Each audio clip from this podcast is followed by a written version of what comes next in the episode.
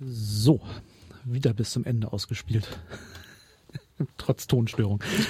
Einen wunderschönen guten Abend und willkommen bei Die Computer kann alles, das netzpolitische Magazin beim freien Sendekombinat FSK, das freie Radio in Hamburg auf 93,0 MHz über Antenne 101,4 MHz im Hamburger Kabel und wenn man denn Internet besitzt, und das kommt ja manchmal vor, gerade wenn man ein netzpolitisches Magazin hört bei äh, Livestream, Livestream www.fsk-hh.org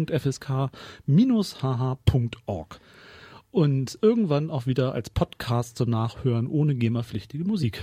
Genau, bei freiradios.net. Bei freiradios.net, genau. Hier. Und im RSS-Feed. Im RSS-Feed. Genau. Tatsächlich. Ja, klar. Solange es ihn noch gibt. Nein, den gibt es ja noch länger, nur die Reader gehen irgendwie aus. Womit fangen wir an? Genau damit fangen wir Ja, an. dachte ich mir so spontan. Das hatten wir doch auf der Liste. Du nutzt das Ding auch, ne? Den Ich nutze Google das Ding. RS noch. ja. Wie lange gibt's den noch? Nicht mehr so lange, ne? Ja, noch so zwei Monate, glaube ich. Ja. Ich habe mich aber dazu entschlossen, nicht in der ersten, oh mein Gott, Google schafft den RSS-Reader ab, Panik irgendwie meine Abos zu exportieren und woanders hinzuziehen, weil ich erstmal gucken wollte, wo die Masse hingeht und was gut ist. Also es gibt Alternativen. Ja. Es wirkt ja so, also der Hintergrund ist, es ist ein Google, was sind das überhaupt? Ein Google Tool Programm, Service. Service, also ein Angebot, Genau. ähm, der, in dem man die vorhandenen Möglichkeiten dieser Newsfeeds zusammenbündelt. Oder wie funktioniert das eigentlich genau genommen? Genau, das ist, ähm, also ASS ist so ein Standard, äh, der das halt möglich macht, die regelmäßig neuen Inhalte von einer Webseite, zum Beispiel von einem Blog oder von so einem Podcast, wo es dann jede Woche eine neue Folge gibt oder einmal im Monat wie bei uns, zu abonnieren. Das heißt, ich muss dann nicht immer extra Gucken. auf die Seite gucken, ob es was Neues gibt, sondern die, das kommt halt bei, bei mir an und das abonniere ich mir halt mit einem ASS-Reader, der klassischerweise früher als Programm auf dem Rechner gelaufen ist und halt dann irgendwann ins Netz gezogen ist sozusagen, dass ich Mhm. dann ähm, mich einlogge und das dann im Browser lesen kann und man kann dann aber sozusagen diesen Google Reader auch nehmen, also Google weiß dann sozusagen, was ich abonniert habe und dann verbinde ich meinen Google Reader Account wiederum mit einem Programm und dann kann ich es trotzdem im Programm lesen, wenn das vielleicht hübscher aussieht oder so. Ja. Aber habe sozusagen eine zentrale Stelle. Und wenn ich dann auf meinem Telefon und auf meinem iPad und auf meinem Rechner irgendwie unterschiedliche Programme benutze, habe ich trotzdem immer denselben Stand von was habe ich schon gelesen, was ist neu, wo habe ich noch ein Sternchen dran gepackt, weil ich es wichtig fand. Also letztendlich ein ganz klassisches Listenprogramm, was, was einsammelt, ist was Neues erschienen, kann ich mir angucken, kann ich lassen, kann ich Genau. so. Das ist ja eine tolle Sache und Google stellt das einfach ein, obwohl das, wie ich lesen konnte, das Standardprogramm jedenfalls Mhm, für ganz genau. viele ist, was ich nicht wusste. Also ich habe die nicht, diese RSS-Feeds. Ich bin da irgendwie, ist mir vorbeigezogen, warum auch immer, keine Ahnung. Ähm, und die Frage war sofort, warum dürfen die das tun und ist das gemein und gehört sich das so? Ja, ja, also ist das jetzt evil? Ist das böse, das zu tun und warum passiert das eigentlich? Man könnte ja denken, das ist eine super tolle Dienstleistung, Google ist doch umsonst für alle da, warum machen die das? Ja, das ist eine interessante Frage. Also da gibt es ja so ein paar Ansätze. Ich meine, dass es gemein ist, würde ich schon mit Ja beantworten. Weil es ist immer doof, wenn jemand einem was wegnimmt, an was man sich gewöhnt hat. So. Ähm, dass sie es machen dürfen, ist aber auch mit Ja zu beantworten. Und warum sie es machen, also was ja ganz interessant ist bei Google, ist, dass sie überhaupt Sachen wieder abschaffen. Das machen ja viele Unternehmen nicht, dass sie halt so, so Zöpfe abschneiden. Also auch ge So. Mhm. genutzte, umfangreiche Dinge. Klar, Genau. also mit der Oft werden ja auch, kein so, Geld oder auch so. Features, die uns trotzdem weitergeführt, Ja. weil es einfach drei Leute gäbe, die sich beschweren Ja. würden oder so. Die Strategie, wie, wie so gemunkelt wird, scheint ja zu sein, dass es irgendwie mehr auf, auf Google Plus alles gehen soll. wir hatten ja für ewigen Zeiten hier auch mal über Google Plus und über die Segnungen Google Plus oder die keiner braucht, also Ja. was keiner haben will und Google Plus als ja, als was als All-in-All-Plattform, Mhm. also alles auf Google Plus, was ich sonst verteile, hat nicht so durchgezündet. Also nee, bis heute nicht. gar nicht. Hat also, auch nicht nur eine neue Hypewelle gekriegt. Manchmal haben ja auch so, so Angebote, wenn sie neu sind, so ein Hype und dann gehen relativ schnell die Leute wieder weg oder finden es uninteressant. Ja. Und dann passiert irgendwas oder auch nichts. Also es ist manchmal unklar. Dann gibt's noch mal so, ein, so eine neue Welle, so ein neuer Trend irgendwie. Das Aber das hängt hier irgendwie fest und also das war jedenfalls das, was, was gleich behauptet wurde, dass Google halt durch die Marktmacht versucht, durch das Abschneiden solcher Zöpfe, solcher Sonderleistungen die Leute zu drücken in ihr Google Plus All in All in All Ja. ähm, Programm. Gleichzeitig, und also Ausgangspunkt, das ist ein ähm, etwas jammeriger Artikel in der FAZ ähm, aus, aus Ende März, mit dem Titel Das Internet entwickelt sich zurück, wird das halt als ein Beispiel genommen, auch für andere monopolisierende, also Großdienstleister, mhm. dass bestimmte Dienste abgeschafft werden, dass Dienste so strukturiert werden, dass eine Verbindung zwischen unterschiedlichen Nutzungswelten äh, ja. ähm, weniger wird. Genau, die, genau nämlich diese freien offenen Standards, die das Web eigentlich ausmachen sollten. Ähm, ja, die auch die Dynamik von ganz vielen Sachen tatsächlich äh, in der Entwicklung erst möglich gemacht genau. haben. Genau, dass es viele Leute nutzen können, auch dass man neue Geschäftsmodelle mhm. aufbauen kann darauf, dass äh, Form und Inhalt getrennt werden, mhm. ist auch so ein Teil davon. Ähm, ja, und das ist spannend. Also gerade an, an, an Punkten, wo man sich irgendwie zumindest so daran gewöhnt hat, dass es sowas, so einen Standard gibt, der irgendwie so sowas ähm, Unbeeinflusstes oder so darstellt mhm. und das dann sozusagen, aber in den Momenten, wo dann so ein großes Unternehmen wie Google irgendwie eine Entscheidung trifft, irgendwie klar ist, so, das ist eigentlich relativ prekär, wie das mhm. aussieht oder so. Also dass ich irgendwie im Hinblick auf Google eine interessante Entwicklung finde, auch im Zusammenhang mit, mit Google Plus oder auch generell der Tatsache, dass Google halt auch ein Service ist, in den ganz viele Leute immer eingeloggt sind, also nicht nur so eine Suchmaschine, mhm. die irgendwie so nach einer nach einem Algorithmus, der halt besagt, was relevant ist und was nicht, irgendwie so ein für alle gleiche mhm. objektive Wahrheit abbildet, sondern irgendwie, dass es bei mir ganz anders aussieht als bei dir und dass es irgendwie nochmal ganz anders aussieht, wenn ich in der Uni sitze. Mhm oder anders aussieht, wenn ich in Hamburg bin, als wenn ich in München bin. Das ist ja auch irgendwie so eine schleichende Veränderung, die aber eigentlich relativ bedeutsam ist. Das Weil man konnte vor drei Jahren oder fünf Jahren konnte man sagen, diese Seite ist sehr relevant, die kommt bei Google immer als erstes, wenn man nach X mhm. sucht. Mhm. Und heute ist es halt so, ja, wenn ich irgendwie in Harburg sitze, kommt das als erstes, weil es vielleicht in der Nähe ist. Oder weil aus irgendwelchen Gründen das einen Harburg-Bezug hat, was oder auch immer. Oder weil die merken, ich habe eine genau. IP-Adresse, ja. die na, zu einer Uni gehört. Ich ja. scheine irgendwie die akademische Bedeutung ja. dieses Begriffs interessanter zu finden als die alltagssprachliche. Und wenn ich irgendwie sonst wo bin, kommt was ganz anderes raus. So, das ist ja, das ist ja auch sozusagen ein interessantes Phänomen, das sich im Kontext von Google entwickelt. Das stimmt. Also dass auch da die Suche, also das Suchergebnis, das was Google ist, also die Google-Suche, dass das hoch ähm, dynamisch von Punkten abhängig ist, die nicht mehr klar sind. Mhm. Also war immer schon irgendwie mystisch, aber es war dann da. Ja. So, es war dann das Google-Ergebnis und das ist nicht mehr so. Was ich glaube ich, also ich, wie gesagt, diese RSS-Feeds, das waren und wieder, das war alles nicht so meine Sache. Was ich ganz interessant fand, ist, dass um dieses Ding herum, also dass es dann abgeschafft wird, klar, also böser großer Konzern, sieht man wieder, wie schlimm das ist, dass da große Konzerne da sind. Also obwohl das ist nun keine neue Erkenntnis, sondern immer wieder mal auftauchen. Aber dass es mir so vorkam, dass da auch Leute betroffen sind, dass das eine Dienstleistung ist oder eine, also eine, eine Normalität in ihrer Interaktion mit, mit die, der, der digitalen Welt, dass das ähm, schon auch ein, leicht, ein leichter Schockmoment war, dass sowas mal weg sein kann. Also dass mhm. das immer dazugehörte in der Wahrnehmung. Also das, also ich gehöre zu der Generation, wo immer alles schon irgendwie in steter Dynamik war, also von Modem mit Fiep Fiep bis heute.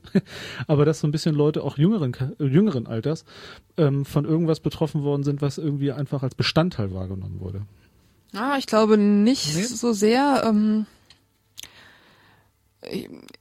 ist eher so, dass, dass man bei bestimmten Sachen eine Erwartung hat, dass es nicht so einfach weg okay, ist. Also so ist wie, das, dass wie das ich nicht davon ausgehen ja. würde, dass morgen ja. die Nachricht kommt, Facebook schließt jetzt. Das stimmt. Wenn das, ich bei Schülerverzeichnis bin, muss ich eigentlich damit rechnen, dass es irgendwie vielleicht irgendwann zumacht. War ja zu erwarten. So. so ja. Wenn ich bei Facebook bin, würde ich damit nicht rechnen, weil mir kommt das das ist wahrscheinlich nicht so vor. Punkt. Und das ist halt sozusagen hm? eher diese Erwartung. Du würdest das auch nicht irgendwie erwarten, dass morgen alle Tankstellen schließen. Nee, aber so. ich weiß, was du meinst. Dass das etwas ist, dass, dass das ein verblüfft, dass das so sein kann, weil es man überhaupt so anlasslos mhm. erscheint. Ja. Also weil das genau, einfach so weil ist. es einfach ja. ein gutes Produkt ist, was zwar nicht viel Geld bringt, aber auch ja. nicht viel kostet ja. und äh, nicht umstritten ist oder so. Nee, und einfach, genau, also einfach als Nutz, als einer der üblichen Nutzmodule ja. da ist. Das stimmt, das ist Und halt tatsächlich das. auch ja. eins ist, was ja. von vielen Leuten auch benutzt wird, die auch anders könnten. Ja. Also die durchaus in der Lage wären, auf ihrem eigenen Server einen eigenen mhm. ASS ähm, Dienst sich zu installieren mhm. und trotzdem gerne Google hm. äh, Reader benutzt haben, weil es einfach irgendwie das stimmt. funktioniert hat. So. Das ist das ist dann wahrscheinlich Verunsicherung, dass etwas plötzlich irgendwie so grundlos, anlasslos, ähm, was was irgendwie da ist, weg ist. eingestellt wird und das so seltsam erscheint, weil es so, also die, die wirkliche Logik dessen nicht klar ist. Denn was hat die Firma davon, außer schlechtes Image, schlechte Mhm. Presse und den Hinweis auf zu groß? Ja, das stimmt. Ähm, die FAZ hatte ansonsten auch noch drauf rumgemurkst, dass man auch gucken muss, dass neben, also dass eben der frühere, der frühere Feind, nicht, also Windows der frühere Feind, Microsoft der frühere Feind ersetzt wird durch neuere Feinde der Monopolisierung und der Fremdbestimmung und der Durchbrechung der, der, der Zugang für alle Ja. Idee. Ähm, was jetzt auch nicht so überraschend neu, aber ist aber natürlich dazugehört, dass es, dass es in Wirklichkeit monopolisierte Anbieter gibt, ähm, die ihre Marktmacht natürlich auch nutzen, mit irgendwas Geld Ja. verdienen wollen. Auch sehr, sehr stark, auch stärker als ähm, das Windows vielleicht früher oder Microsoft früher gemacht hat. gemacht hat oder machen konnte. Also weil tatsächlich die das noch mehr, also auf der auf der Nutzung ist. Mhm. So. Wobei, also der, der also angespielt wurde hier auf die auf die automatische Installation des ähm, hier des des Internetbrowsers, ne, des Explorers, äh, Genau. dass das halt und alles was damit verbunden ist. Wobei ich gar nicht mehr weiß, ob das heute noch so relevant ist. Also der Browser selber, also keine Ahnung. Also dass sich dann auch technische Dinge einfach überholen und bestimmte Sachen dann keine Rolle mehr spielen. Ich weiß es nicht. Aber in der Wahrnehmung, dass halt gerade die Firmen, die als die als gut und anders gut gesehen worden sind, jetzt den Bösen ablösen als vielleicht also perspektivisch neu böse. Ja. Ja, in der Nutzung. Spannend wäre es dann zu sehen, ob, ob Microsoft irgendwann ähm, das wieder abstreifen kann. Also ich glaube nicht, dass die jemals wird. wieder ein Underdog werden, Das- aber halt so, so, so neutral, also so als, als neutralen wahrgenommener Konzern vielleicht dastehen können irgendwann. Naja, sie sind ja gerade schon So. dabei, dass sie, dass sie als kleinerer, also als, als, als notwendiger, dankenswert vorhandener Konkurrent zum Monopolisten gerade wagen. Also es fängt, finde ich, an, dass das passiert. Also sei es Im Mobilbereich. im. Mobilbereich. Also dass das halt ähm, man also so ein bisschen die dass die, die Idee entsteht. Gott sei Dank gibt es noch Microsoft, ähm, die welches mit Geld und und Technik und Werbemacht versucht überhaupt noch eine Alternative darzustellen zu Apple oder zu Samsung oder was auch immer. Also jetzt auch mit dem mit dem Surf oder wie das dieses Ding heißt.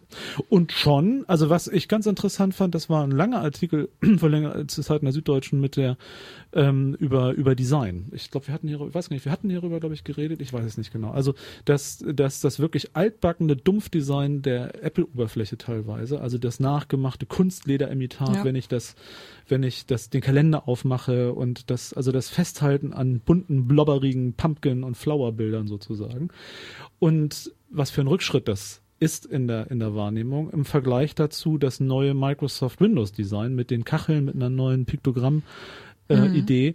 Ähm, was auch eine schräge, also was wirklich schräge ist, dass, dass Microsoft es- tatsächlich plötzlich als das modernere, Ja. das hippere und auch das innovativere Unternehmen, das mal wieder versucht, eine neue Art der Bedienoberfläche zu integrieren, möglich zu machen. Mhm. Und dass plötzlich dann zwei Riesen, also ein angeschlagener wie Nokia und ein Image geschädigter wie, wie äh, Microsoft, dann plötzlich in der Wahrnehmung so ein bisschen in die, Gott sei Dank gibt es noch Konkurrenz und Innovation von Konkurrenz eine Rolle spielen. Das ist, das stelle ich eine spannende Frage. Und was passiert, wenn da Monopol, also da sind wir noch wieder bei Klasse, also Monopole, die dann irgendwann lahmträge und nicht mehr marktkonform werden und die dann wie Google plötzlich durch ihre Monopolmacht die Kunden dazu treiben müssen, endlich das Produkt zu kaufen, was sie nicht haben wollen, nämlich Google Plus. Ist jetzt auch nichts Außergewöhnliches, sondern so läuft das ja. Darum sind wir ja auch als aufgeklärte Kapitalisten gegen Monopole, nicht wahr? Habe ich so im Gemeinschaftskundeunterricht gelernt. Na klar, also, also, das ist doch. also, wie auch immer. Aber ich, also ich fand diesen, ich fand das mit dem Design und da muss ich sagen, das ist tatsächlich so. Also mich hat, also ich habe tatsächlich darüber nachgedacht, mir ein Microsoft-Produkt zu kaufen, weil ich angekotzt tatsächlich mittlerweile war von einem und bin von von dem ähm, also Billigregal-Design bei iBooks oder so Zeugs, das finde ich total gruselig. Und ich dann auf der Gegenseite diese komischen Kacheln sehe, die irgendwie auch seltsam sind, aber zumindest meine Idee. Das ist vielleicht ein seltsam, aber ich meine, ich habe immer Apple-Produkte gekauft, also bin ich für sowas offensichtlich anfällig. Ja, Denn Technik hat mich nie interessiert. Das Design hat ja in dem Fall auch immer zwei Komponenten. Das eine halt irgendwie dieses, wie sieht's aus? Und da glaube ich, kann halt auch einfach so ein, also klar, zum einen irgendwie diese Billigregalisierung Ja. ist da ein Faktor, warum vielleicht Apple nicht mehr so schick ist. Zum anderen aber ist es auch, ich meine, es hat ja fast jeder, der ein Smartphone hat, so ein iPhone und dann ist es auch irgendwie, also man hat sich satt gesehen. Man hat sich satt gesehen. Es gibt ja mittlerweile Weinflaschen, die auf dem Etikett, Etikett Ja. irgendwie ein iPhone Das hat damit zu tun. Bildschirm nachahmen. Ja. Und der zweite Punkt ist halt die, ähm, die User Experience, wo dann wiederum die Frage ist, ob die Konkurrenz das hinkriegt, da den Vorsprung einzuholen oder zu überholen. Das so. ist so, aber auch also wir und und gerade also das und und dann als lang also als langjähriger Nutzer dieser Designidee nicht also Zeit muss ich gefreut hat, dass es so ging, dass alles anders aus, aber irgendwann man irgendwann auf den Apple Rechner unten alles nur noch ein Blau hatte, also ein blaues Symbol neben dem nächsten hellblauen, dunkelblau und graublau Symbol und das ist, glaube ich, für mich ein schleichender Prozess, dass ich einer der Nutzwerte von den Dingen, was mich angesprochen hat, also in welcher Komplexität auch immer, das ins Gegenteil umgeschlagen ist. Und dass ich es unübersichtlich finde, eben tatsächlich farblich und auch belästigend mhm. und langweilig. Und die Billigregalisierung bedeutet also klar, also es ist dann auch so, dass das dann Massengeschmack geprägt wird und wird gehalten. Also das bleibt dann auch irgendwie so. Ich weiß es nicht, keine Ahnung. Es ist, das hat mich aber damals tatsächlich sehr innerlich bewegt. dass mir plötzlich ein Microsoft-Produkt aus dem Reich des Bösen, so bin ich ja auch groß geworden, sympathisch erscheinen konnte. So gesehen, die Vorboten gibt es. Die Vorboten gibt es. Ob das jemals deshalb ein, ein Verteidiger des Guten und Gerechten wird, nein, das glauben wir nicht. Das nein. bleibt dann die freie Software. Das bleibt dann die Ubuntu, genau. Musik? Ja. Musik. Ah, so kommt es immer nebenbei vor sich hin quatscht.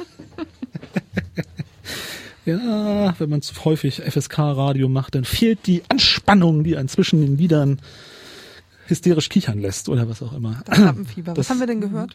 Wir haben, äh, haha, was hören wir noch mehr von? Wir haben von Kate Nash von der neuen, ich habe ja wieder eine CD gekauft, CD, ähm, Girl, Girl Talk, ähm, haben wir das Lied Nummer 6 gehört. Oh mein Gott. Schön. Kannst du meinen Kopfhörer noch ein bisschen leiser machen? Bitte? Ich kann deinen Kopfhörer und dann auch meinen gemeinsam etwas leiser machen. Dankeschön. Geht das so? Ja, ja das ja. ist gut.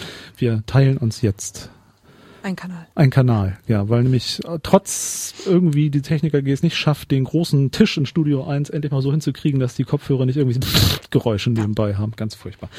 Nächstes Thema.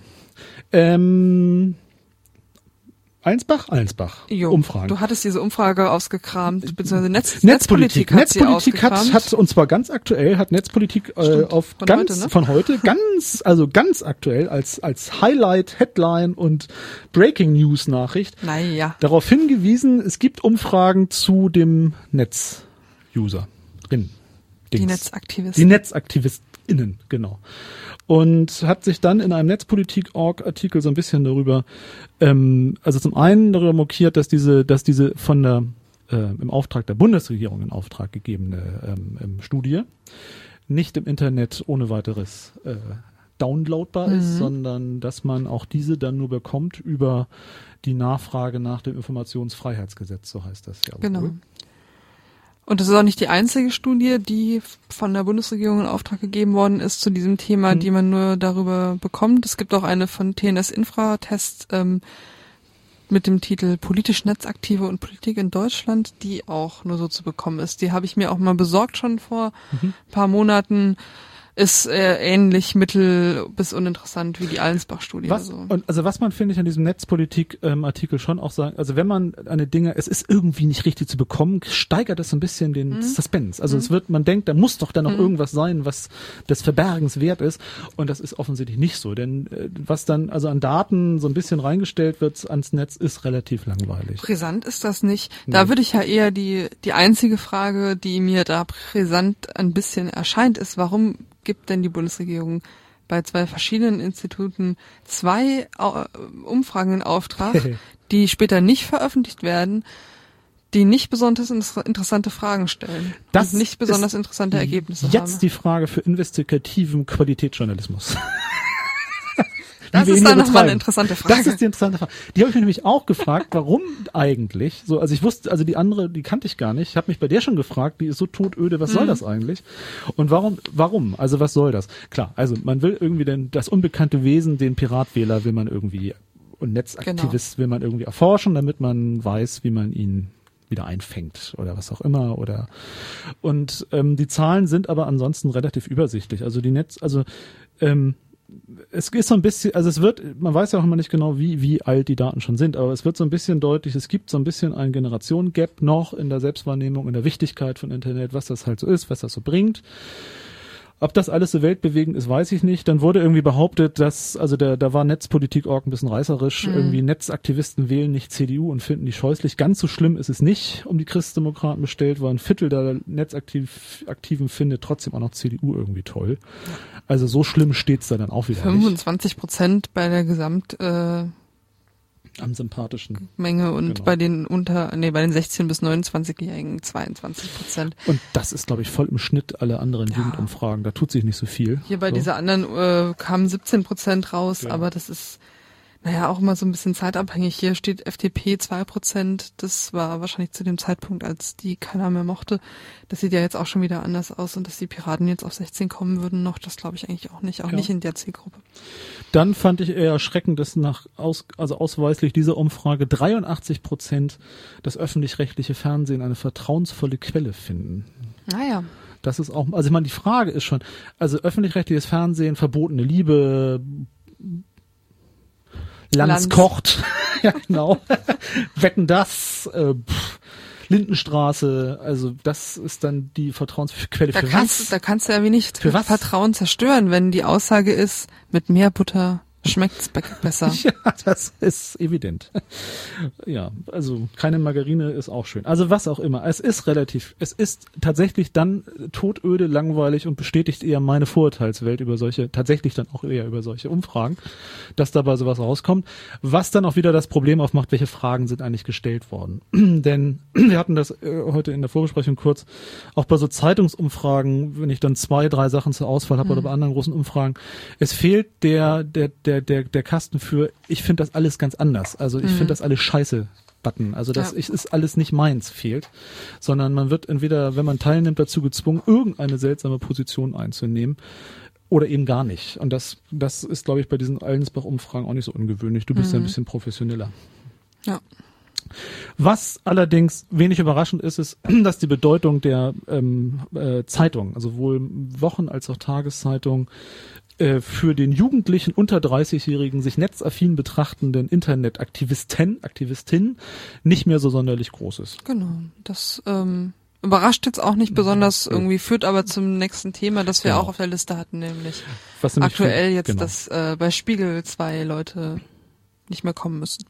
Ja, und zwar die Doppelspitze der Spiegel ähm, Spiegel äh, Redaktion, die eine Doppelspitze ist, weil man sich damals in einer Nachfolge nach Stefan Aust nicht so richtig einigen mhm. konnte, ähm, wurde erst gerüchtemäßig und jetzt praktisch abgesägt. Man muss zum Spiegel, glaube ich, vorab für Leute, also die es immer noch nicht wissen oder noch nicht wissen, nochmal klarstellen.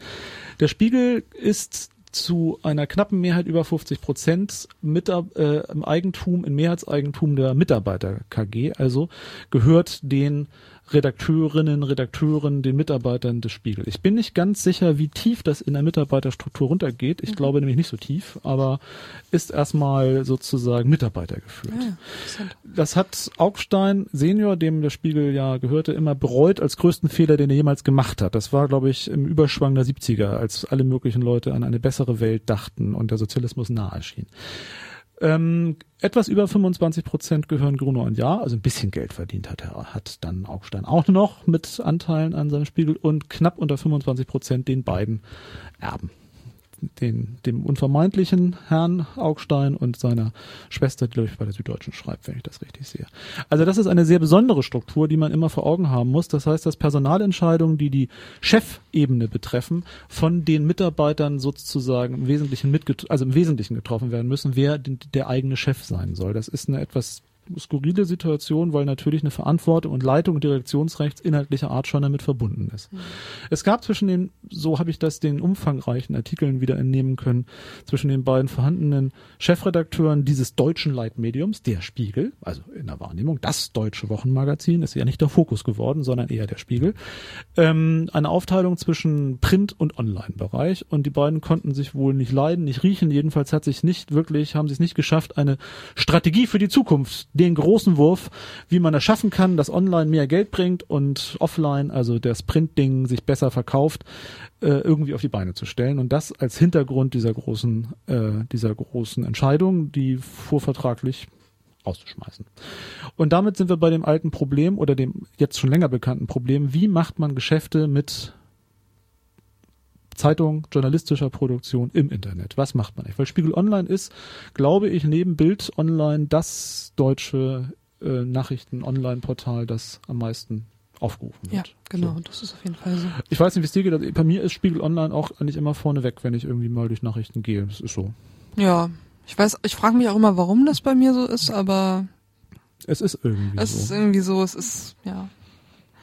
Ich glaube, es ist auch die, der, der gesteigerte Boulevardanteil, der so ein bisschen dazu führt. Es ist bunt, also es ist schön gestaltet, also es ist für eine Internetseite wirklich ganz gut gestaltet. Man kann, also finde ich, für so ein, also es lässt, es ist nicht, es ist nicht so kranke, es ist nicht so krank wie halt Bild oder Morgenpost oder das, das eben Ja, auch ich, nicht. ich Also, finde sozusagen die, ich finde die Süddeutsche Zeitung eigentlich hübscher, ja, aber für die schnelle. Informationsaufnahme zwischendurch Mhm. und das kurze Pro Prokrastinationsbedürfnis taugt Genau. Spiegel Online man kann mehr. Spiegel Online einmal runterscrollen, hat über die Headlines und über die Genau. Zweitunterschrift eigentlich einmal einen Überblick, während man bei der Süddeutschen sich Mühe geben müsste, Sachen auch wirklich zu lesen. Also das ist schon schön gestaltet, sieht schick aus, aber es ist wirklich gedacht für, dann lese ich da drin auch Sachen.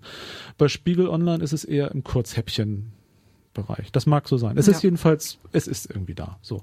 Und wird ja auch ähm, ein bisschen jetzt auch kultiviert durch diese, durch diese wechselnden Spiegel Online Blogger-Kolumnen, wo sich der eine Kasper neben dem nächsten Kasper irgendwie ablösen darf, unterbrochen von einer intelligenten Bloggerin, dann ist wieder ein Kasper dran.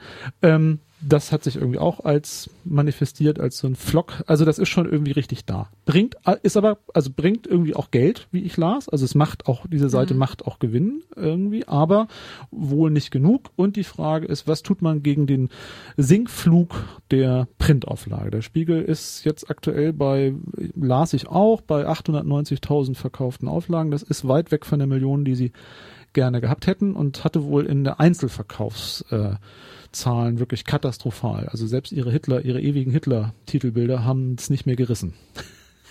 ja. Der Spiegel ist da dicht in Hitler. Also Schnauzbart-Titelbilder hat der Spiegel in irrer Dichte. Also du das Taz, äh, der Taz gesehen von heute, ja, ja. Taz von heute hat Führer gesucht. Seit 2008, glaube ich, waren das neun, acht, Mhm. neun, ich weiß es nicht. Also es gab vor Jahren schon, also wirklich vor Jahren, also es ist auch so eine Spiegelmanie. Vor Jahren gab es in der Luxemburger Volkszeitung, die ich damals las, weil ich dort urlaubte, und das ist wirklich lange her, ein Artikel einer Luxemburger Kommentatorin der Luxemburger Volkszeitung, die es nicht verstanden hat, was diese, was der blöde Spiegel und die Deutschen immer noch mit diesen Schnurrbartbildern haben, warum sie es nicht mal lassen können. Also warum die ewige Überhöhung des Heldentums jetzt auch noch auf diesen Titelbildern des Spiegel immer und immer wieder zum Verkauf anregen soll. Also wirklich ein großes Unverständnis und das ist echt schon lange her. Wenn es nicht mehr funktioniert, wäre es eine beruhigende Seitennachricht. Aber, lange Rede, kurzer Sinn. Wie verdienen solche Zeitschriften zukünftig im Internet Geld? Sag es mir. Paywalls, würde ich sagen. Also Ja, das ist relativ schlicht, ist Paywall, also ich, Und da, ja, das funktioniert dann auch nur so halb, aber ich glaube, man kann zumindest vielleicht bis zur Revolution den Leuten ein schlechtes Gewissen einladen. Also ich war, ich glaube halt letztlich irgendwie die Paywall wird's auch nicht end, also es, du kannst nicht im Netz endgültig verhindern, dass irgendwer irgendwelche Inhalte teilt. Ich habe bisher noch jeden Artikel, den ich lesen wollte, der hinter einer Paywall war, trotzdem gekriegt, wenn ich es wollte. also Und irgendwer Beispiel, gibt's ja. immer, der das irgendwie nochmal runterkopiert und woanders hin postet und dann kann ich's lesen so. Ja. Ähm, ich würde es aber sozusagen einsehen. Vielleicht, wenn ich irgendwie, keine Ahnung, da gute, gut recherchierte, interessante Artikel finde Also, und es das irgendwie einfach zu bezahlen ist und Ja. nicht zu teuer ist, würde ich es einsehen, würde es dann machen.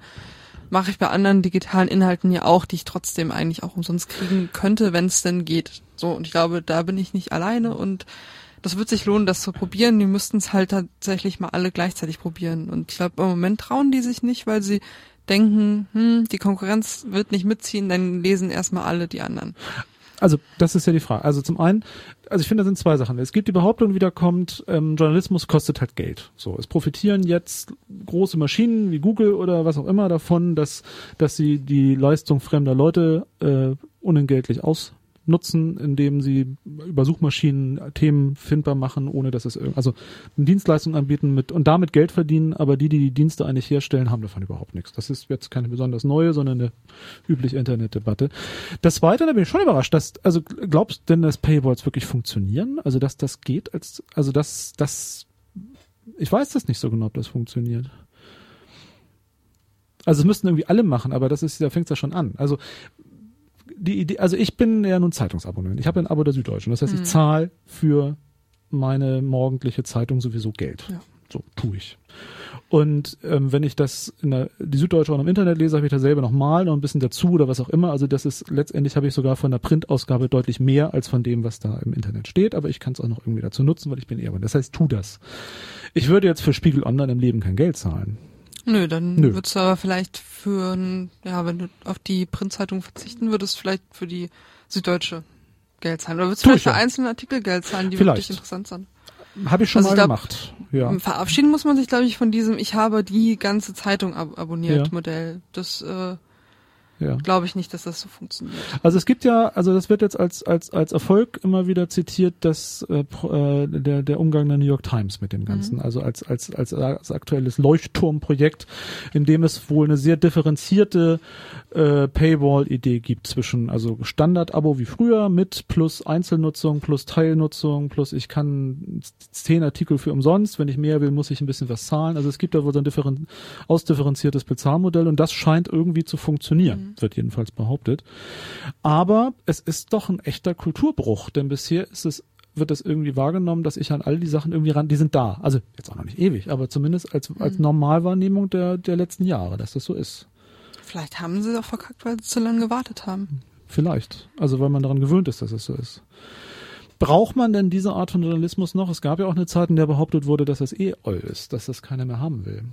Also wenn ich den Spiegel im, beim, bei meinem Zahnarzt gestern oder vorgestern saß, ich habe den Spiegel gelesen und habe nicht bereut, dass ich seit vielen Jahren kein Abonnent mehr bin. Ich, und ich war lange Abonnent des Spiegels und ich denke mir, das ist, also dafür muss man kein Geld zahlen. Das liegt in der Lesemappe beim Arzt schon ganz gut rum, so wie der Stern oder sowas. Ähm, und da frage ich mich schon, brauche ich das? Das frage ich mich auch. Also ich glaube, so diese tagesaktuellen teilboulevardesken News Hm? wird man weiterhin sowieso kostenlos kriegen. Die sind auch, glaube ich, da. werbefinanzierbar. Ja. Also um aus einem ähm, aus einem DPA-Ticker und einem anderen Ticker und einer dritten Quelle, die ich kurz mal anrufe und sag, stimmt das irgendwie, Mhm. nochmal die ähm, die neueste Entwicklung an der Korea-Front irgendwie zusammenzuschreiben, damit irgendwie ich um drei Uhr nachmittags und um sechs Uhr abends und um neun Uhr abends das Gefühl habe, es gibt News, News, Mhm. News. Und ich bin gut informiert. Das, glaube ich, ist werbefinanziert machbar und dass es sozusagen kostenlosen, werbefinanzierten Journalismus in Anführungszeichen irgendwie gibt, ist ja auch im Printbereich nichts Neues. Da gibt's ja auch diese, Deutschland nicht so, aber in anderen Gibt Ländern viel, diese, diese. Metro-Zeitschriften. So. wo ganz viel rausgebauert wird für irgendwas, ja, das stimmt. Das, was halt, ähm, glaube ich, schwierig ist und teuer ist, sind die langen Reportagen, die investigativen Sachen. Und ähm, Aber- das sind aber, glaube ich, die für die Leute auch bereit sind zu zahlen. Auf der anderen Seite, wenn ich mir angucke, in der deutschen Situation, wir haben ein hochbezahltes staatliches, ähm, hoch, also Hochmedienlandschaft. Man aber nicht den Eindruck hat, dass ein Großteil des Geldes genau dahin geht, sondern für äh, Fußball und wahre Liebe ausgegeben wird. Also das, wo man Fehler. Ja, Fehler. Also eindeutig Fehler. Und das ja auch eine Situation ist, die, die sich vielleicht nur deshalb halten lässt, weil. Ich weiß es nicht. Also wird ja da, es wird ja da ein, einfach viel Geld abkassiert. Mhm. Nur es wird nicht das damit geleistet. Und wenn ich mir dann andere Länder anschaue, ähm, ist das auch nicht Gold oder sowas, ganz und gar nicht. Aber es gibt da durchaus andere Systeme, in denen man denkt, das hat irgendwie mehr Sinn. Ja, ich habe neulich einen hochinteressanten Podcast gehört, also Ja. ein Interview mit einem, also von einem Medienjournalisten mit einem, der beim NDR, ähm, der war der leitende Redakteur viele Jahre lang von einer dieser ähm, Politreportagesendungen. Ich weiß nicht, wer, welche das jetzt war, welche zum NDR gehört. Der ähm, ganz schön beschrieben hat, was die Fehler sind seiner Meinung nach, dass ähm, in, in, in den öffentlich-rechtlichen zum einen, also gerade in der ARD, ähm, dieses föderale, die einzelnen Sendeanstalten konkurrieren gegeneinander, wollen alle eine eigene Talkshow und alle eine eigene Kochshow und so. Und alle eine Ein eigene Problem Nachmittagsshow und alle machen nochmal Backen am Nachmittag Genau. und so weiter. Ja. Aber vor allen Dingen auch, dass die, das sozusagen, obwohl sie, also ohne Not, übernehmen sie Anstellungsmodelle aus dem privaten Bereich. Die Redakteure sind ein halbes Jahr in der Redaktion, dann vielleicht kriegen sie die Vertragsverlängerung, aber dann müssen sie nochmal in die andere Redaktion. für ein Dreivierteljahr mhm. und so. Das verhindert schon, dass man sozusagen langfristig irgendwie mal was ordentliches produziert mhm. und recherchiert irgendwie. Das war der, ähm, der Journalist, der damals diesen einen großen Pharmaskandal auch mhm. aufgedeckt hat. Das war jahrelange Recherche. Das kannst du heute halt schwer machen, wenn du immer nur so diese kurzfristigen Verträge hast. Und das hat er irgendwie ganz gut dargestellt, dass da halt auch bei den öffentlich-rechtlichen das Problem ist. Und auch eben auch auf, auf, auf Boulevard und auf, auf Dienstleistungen für alle und es wollen auch alle schön verbotene Liebe, ich weiß nicht, wie es heißt da am ersten, also was auch immer, also das Zeugs gucken. Das und stimmt schon, das heißt schon. Das so. heißt schon so, ja, ich bin da nicht so auf der Höhe und dass man eben eine halbe, halbe Milliarde im Fußball versenkt, damit wir alle, absurd. ja, also damit dann Franck Ribéry gekauft werden kann, das ist absurd. Ähm, wir meandern so ein bisschen mit dem Thema rum, weil das eigentlich Spannende fand ich, dass selbst ein, ein, ein Marktteilnehmer wie der Spiegel, der ja so also verfluffig ist, also wer relativ viel Geld hat, auch ohne große Konzernanbindung, aber immer noch die, also, also der, den, den Luxus hat, Leitmedium zu sein. Also sowohl online als auch Print Leitmedium zu sein in einem ganz bestimmten Marktsegment, offensichtlich keine Idee generieren mhm. kann, äh, welche, welche zündet. Trotz viel bessere Draufsicht, also, also gehe ich von aus, als unser einer auf internationale Marktmechanismen, ja. auf diverse Versuche in anderen äh, in anderen ähm, Konsumentenkreisen das irgendwie zu versuchen. Es, es fällt ihnen nichts ein. Mhm. Aber Und sie versuchen auch nichts. Das, das ist die also, Behauptung, das, das, was das Spannende ja, ja. finde ich ja, dass sozusagen bis ja. auf die Welt jetzt aktuell gerade nie, also es gibt nicht das eine, den, den einen nee. gescheiterten oder die fünf gescheiterten Paywall-Versuche in Es gibt die Taz mit diesem, mit dieser, mit dieser, mit dieser, mit dieser Pseudo-Paywall, wo mhm. man immer dran erinnert wird, möchtest du doch mal. Ähm, und halt mit der Besonderheit, das sagt die Taz ja auch, dass sie halt als, als besondere Kleinabonnementzeitung sowieso von bestimmten Dingen nicht so abhängig ist. So, Punkt. Also das, das ist dann sozusagen vielleicht sogar eine der wenigen Zeitungen, für die das sogar ein echtes Zusatz-Plus-Geschäft werden könnte. Denkt man noch. Ob das so kommt, weiß ich nicht, denkt man aber noch. Ähm, es gibt das Abendblatt, das hat damit auch nichts auf die Reihe gekriegt, was einfach wollte. Und da hat man dann durch den Google Search irgendwie das um, umgangen und es war da und es war auch irgendwie Quatsch. Das hat, glaube ich, sogar eher noch mehr Kollateralschäden hinterlassen, denn die Auflage geht brennend zurück. Also, und warum auch nicht? Ich meine, da brauchst du eine Zeitung, ist über. Ich weiß es nicht. Also das, und das ist schon seltsam. Also keiner versucht was, das stimmt. Keiner versucht was. Es wird viel gejammert und es wird letztendlich, also es sollen jetzt über neue Leistungsschutzrechte soll Google und andere Konzerne sollen Geld zahlen, ja, aber so richtig, ähm, eine irgendeine Idee nicht. Nur es droht dann auf alle Fälle, dass die, dass das kostenfreie Zugang nicht weitergehen wird. Also müssen wir zahlen, wenn wir es haben. Wenn nicht, dann haben wir es nicht. Können wir nicht zahlen. Ja. Vielleicht kann man dann wieder in die Bibliothek gehen und von dort aus irgendwie über die ja. Rechner zugreifen. Also das ging ja bisher auch. Das stimmt.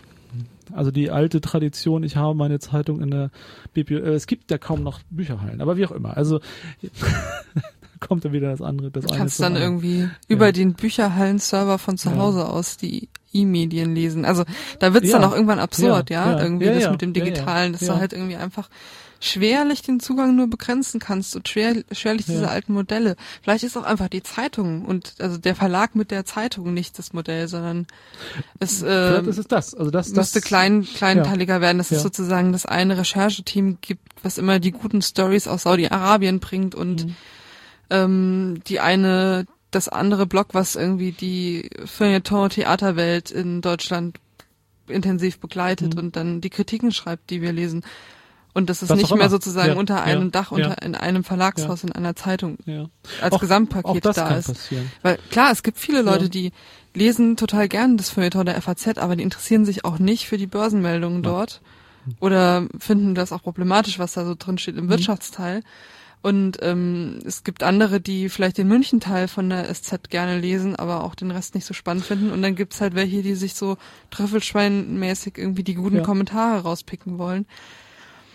Also klar haben die Verlage ein Interesse daran, dass irgendwie dieses, dieses Verlags- und Zeitungsmodell weitergeht, äh, aber ich glaube, da wird sich auch irgendwie, also ich glaube, also ich würde mal sagen, wenn, wenn wir in den nächsten Jahren wirklich wirtschaftlich erfolgreiche neue Versuche in dem Feld sehen werden, dann eher irgendwie in Bereichen, wo Leute auch die Modelle verabschieden. Also ganz neue Idee von äh, verkaufter Journalismus, verkaufter Medienwelt. Ja. ja.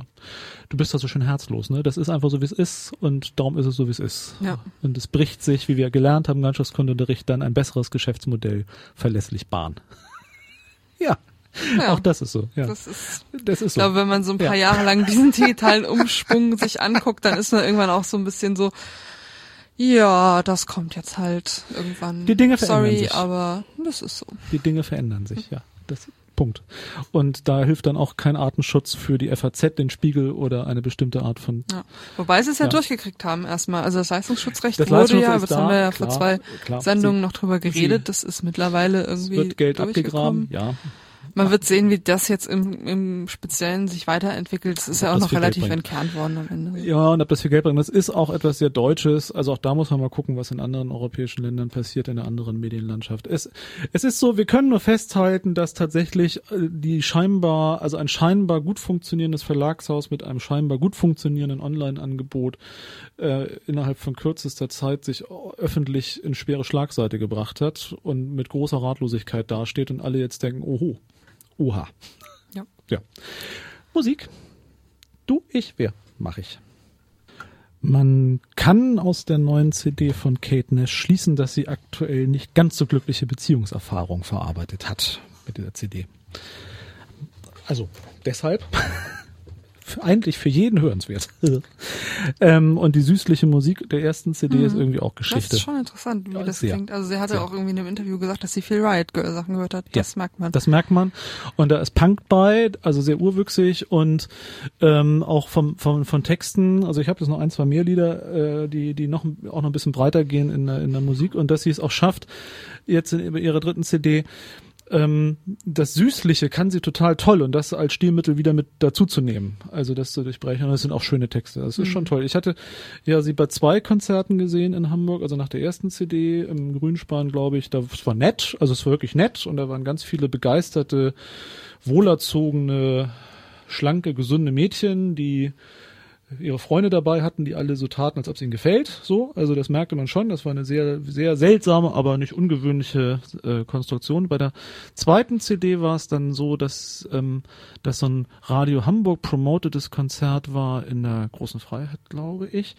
Und das war echt schräg, weil die Musik nicht mehr danach war. Also das Konzert war danach nicht mehr, sondern sie hat eben zwar schon noch ihre zwei, drei Radio-Hits am Klavier gespielt, aber dann in, in echt schon härterem Lederoutfit mit einer Gitarre ähm, obszöne Poetry vorgetragen und also richtig zugeschlagen musikalisch. Ich fand das total toll, aber ein Großteil der Eltern, die hinten standen, ihre minderjährigen meist Töchter begleitet haben und auch die minderjährigen Töchter vor der Bühne waren schon ganz schön mitgenommen, glaube ich, von dem Konzert, weil das hat sie ganz schön also musikalisch schon ein bisschen verprügelt, glaube ich. Ich fand's toll. Also ich war hin und weg und habe mich sehr gefreut jetzt auf die ähm, dritte CD, die ich auch gekauft habe. Und muss sagen, ja, ist gut. Ich bin ein bisschen, ich werde ein bisschen zu alt dafür, das merke ich. Also das, aber das ist, das lässt sich biologisch nicht aufhalten. Also dass der Unterschied der Welt und der Themen und der Dinge wird dann doch ein bisschen groß. Aber hey, naja. Kannst du David, David Bowie hören.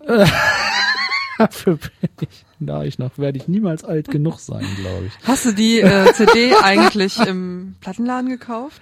Nein, ich habe diese CD nicht im Plattenladen gekauft und ich wüsste aktuell tatsächlich gar nicht mehr, wo man die kaufen sollte. Denn, also klar, die CD würde ich wohl, hätte ich wohl auch bei Saturn noch bekommen oder bei Medimax vielleicht. Ich bin mir nicht ganz sicher. Wahrscheinlich schon, wobei sie auch kein großes Label mehr hat. Aber ähm, tatsächlich habe ich die im Reich des Bösen bestellt. So sieht das aus, mich bei Bei Amazon. mir wird ganz schwer am Herz. So sieht das aus. Dark, ähm, äh, HMV ist ja pleite. Also tut von man daher, doch jetzt nicht mehr. Das tut man Das nicht haben, mehr. wir haben doch alle in der ARD gesehen, dass wir jetzt nicht mehr bei Amazon bestellen. So ist das. Ähm, das ist nämlich das nächste Thema und zwar in verschiedener Hinsicht. Also wir haben, also die letzten Monate wurde Deutschland beglückt mit äh, Reportagen über die Arbeitsrealität bei DHL und bei Amazon. Und bei Zalando auch. Bei diesem Zalando auch, das stimmt. Bei Ding gan, sie- ja, genau. Ich Also glaube, da gibt's auch andere Sachen, aber Ja, also wie gesagt, bei, bei dem nächsten Händler, der im Gegensatz zu Amazon noch nicht ein Euro Cent Gewinn gemacht hat, muss man sagen. Also Zalando ist eher noch der Versuch des Verbrennens von Geld und dann irgendwann, weiß ich nicht, die Innenstädte Schulladen frei zu machen, sodass man dann wirklich über Internet kaufen muss. Ich weiß es nicht. wobei ich hier auch Ja. in dem in dem äh, Artikel äh, oder in der Meldung im äh, Handelsblatt zu Amazon gelesen habe, dass auch die keinen nicht unbedingt immer Gewinn machen. Also nicht Das, immer, ähm, nein, das stimmt. Also zumindest im letzten Jahr. Ähm, Also der Umsatz stieg um 27 Prozent auf 61,1 Milliarden Dollar, aber sie machten einen Verlust von 39 Millionen Dollar So ist in dem Jahr. Amazon hat tatsächlich letzt, im letzten Geschäftsjahr auf, in, also international, das, also das erste Mal jetzt wieder Verluste gemacht. Mhm. Begründet das mit der, mit der extremen Expansion und Neuausrichtung Logistik, Investitionen Ja. all Ah, around the world. Okay. So, das, ähm, wobei tatsächlich sich die Frage stellt, das ist nämlich in diesem ganzen Mail-Order-Geschäft äh, die spannende Frage. Wie viel Gewinn lässt sich in der aktuellen Geschäftssituation damit eigentlich wirklich machen? Mhm. Denn so richtig beantwortet ist es nicht. Amazon gilt immer als ein groß, also Riesenumsatz, Riesenumsatzzahlen und hat ganze Branchen weltweit in den äh, zumindest kaufrelevanten Ländern platt gemacht. Mhm. Plattenläden, Musikgeschäfte und Buchhandlungen sind nicht mehr unbedingt das, was man gründen muss. Also wird schwierig, sagen wir es mal so. Und trotzdem ist es so, dass Amazon erhebliche Probleme hat, Gewinne zu erwirtschaften und natürlich einen Riesenkostendruck hat, nämlich da, wo Kosten entstehen und das ist Logistik. Und da sind wir bei der Auseinandersetzung. Zum einen sind es Lieferbedingungen, das Hin- und Hergeschubbe von den Dingern Mhm. über die Versand äh, Firmen selber, Möglichst schnell, möglichst pünktlich. möglichst billig für unter einem Euro hin und zurück. Und während halt diese Berichterstattung über DHL schon der erste Ansatz war, dass man überdenkt, was ist das eigentlich für, für, für eine Welt, in der man Mail-Order betreibt, denn irgendeiner muss mir ja auch mal ein Paket nach Hause bringen. Und was für Jobs sind das eigentlich? das sind ja die einzigen Leute in diesem Riesen-Economy, mit denen man mal was zu tun So hat. ist es. Und ich bin sehr dankbar. Ich habe gerade einen sehr fröhlichen italienischen Paketboten, den sehe ich immer gern. Da freut man sich, man fühlt man sich gleich viel besser betreut von Internethändler. Und als nächstes kam dann die Welle über die Arbeitsbedingungen bei den Logistikfirmen, also bei den Herstellern, was auch immer man die nennen will, Herstellern von von von Internetangeboten.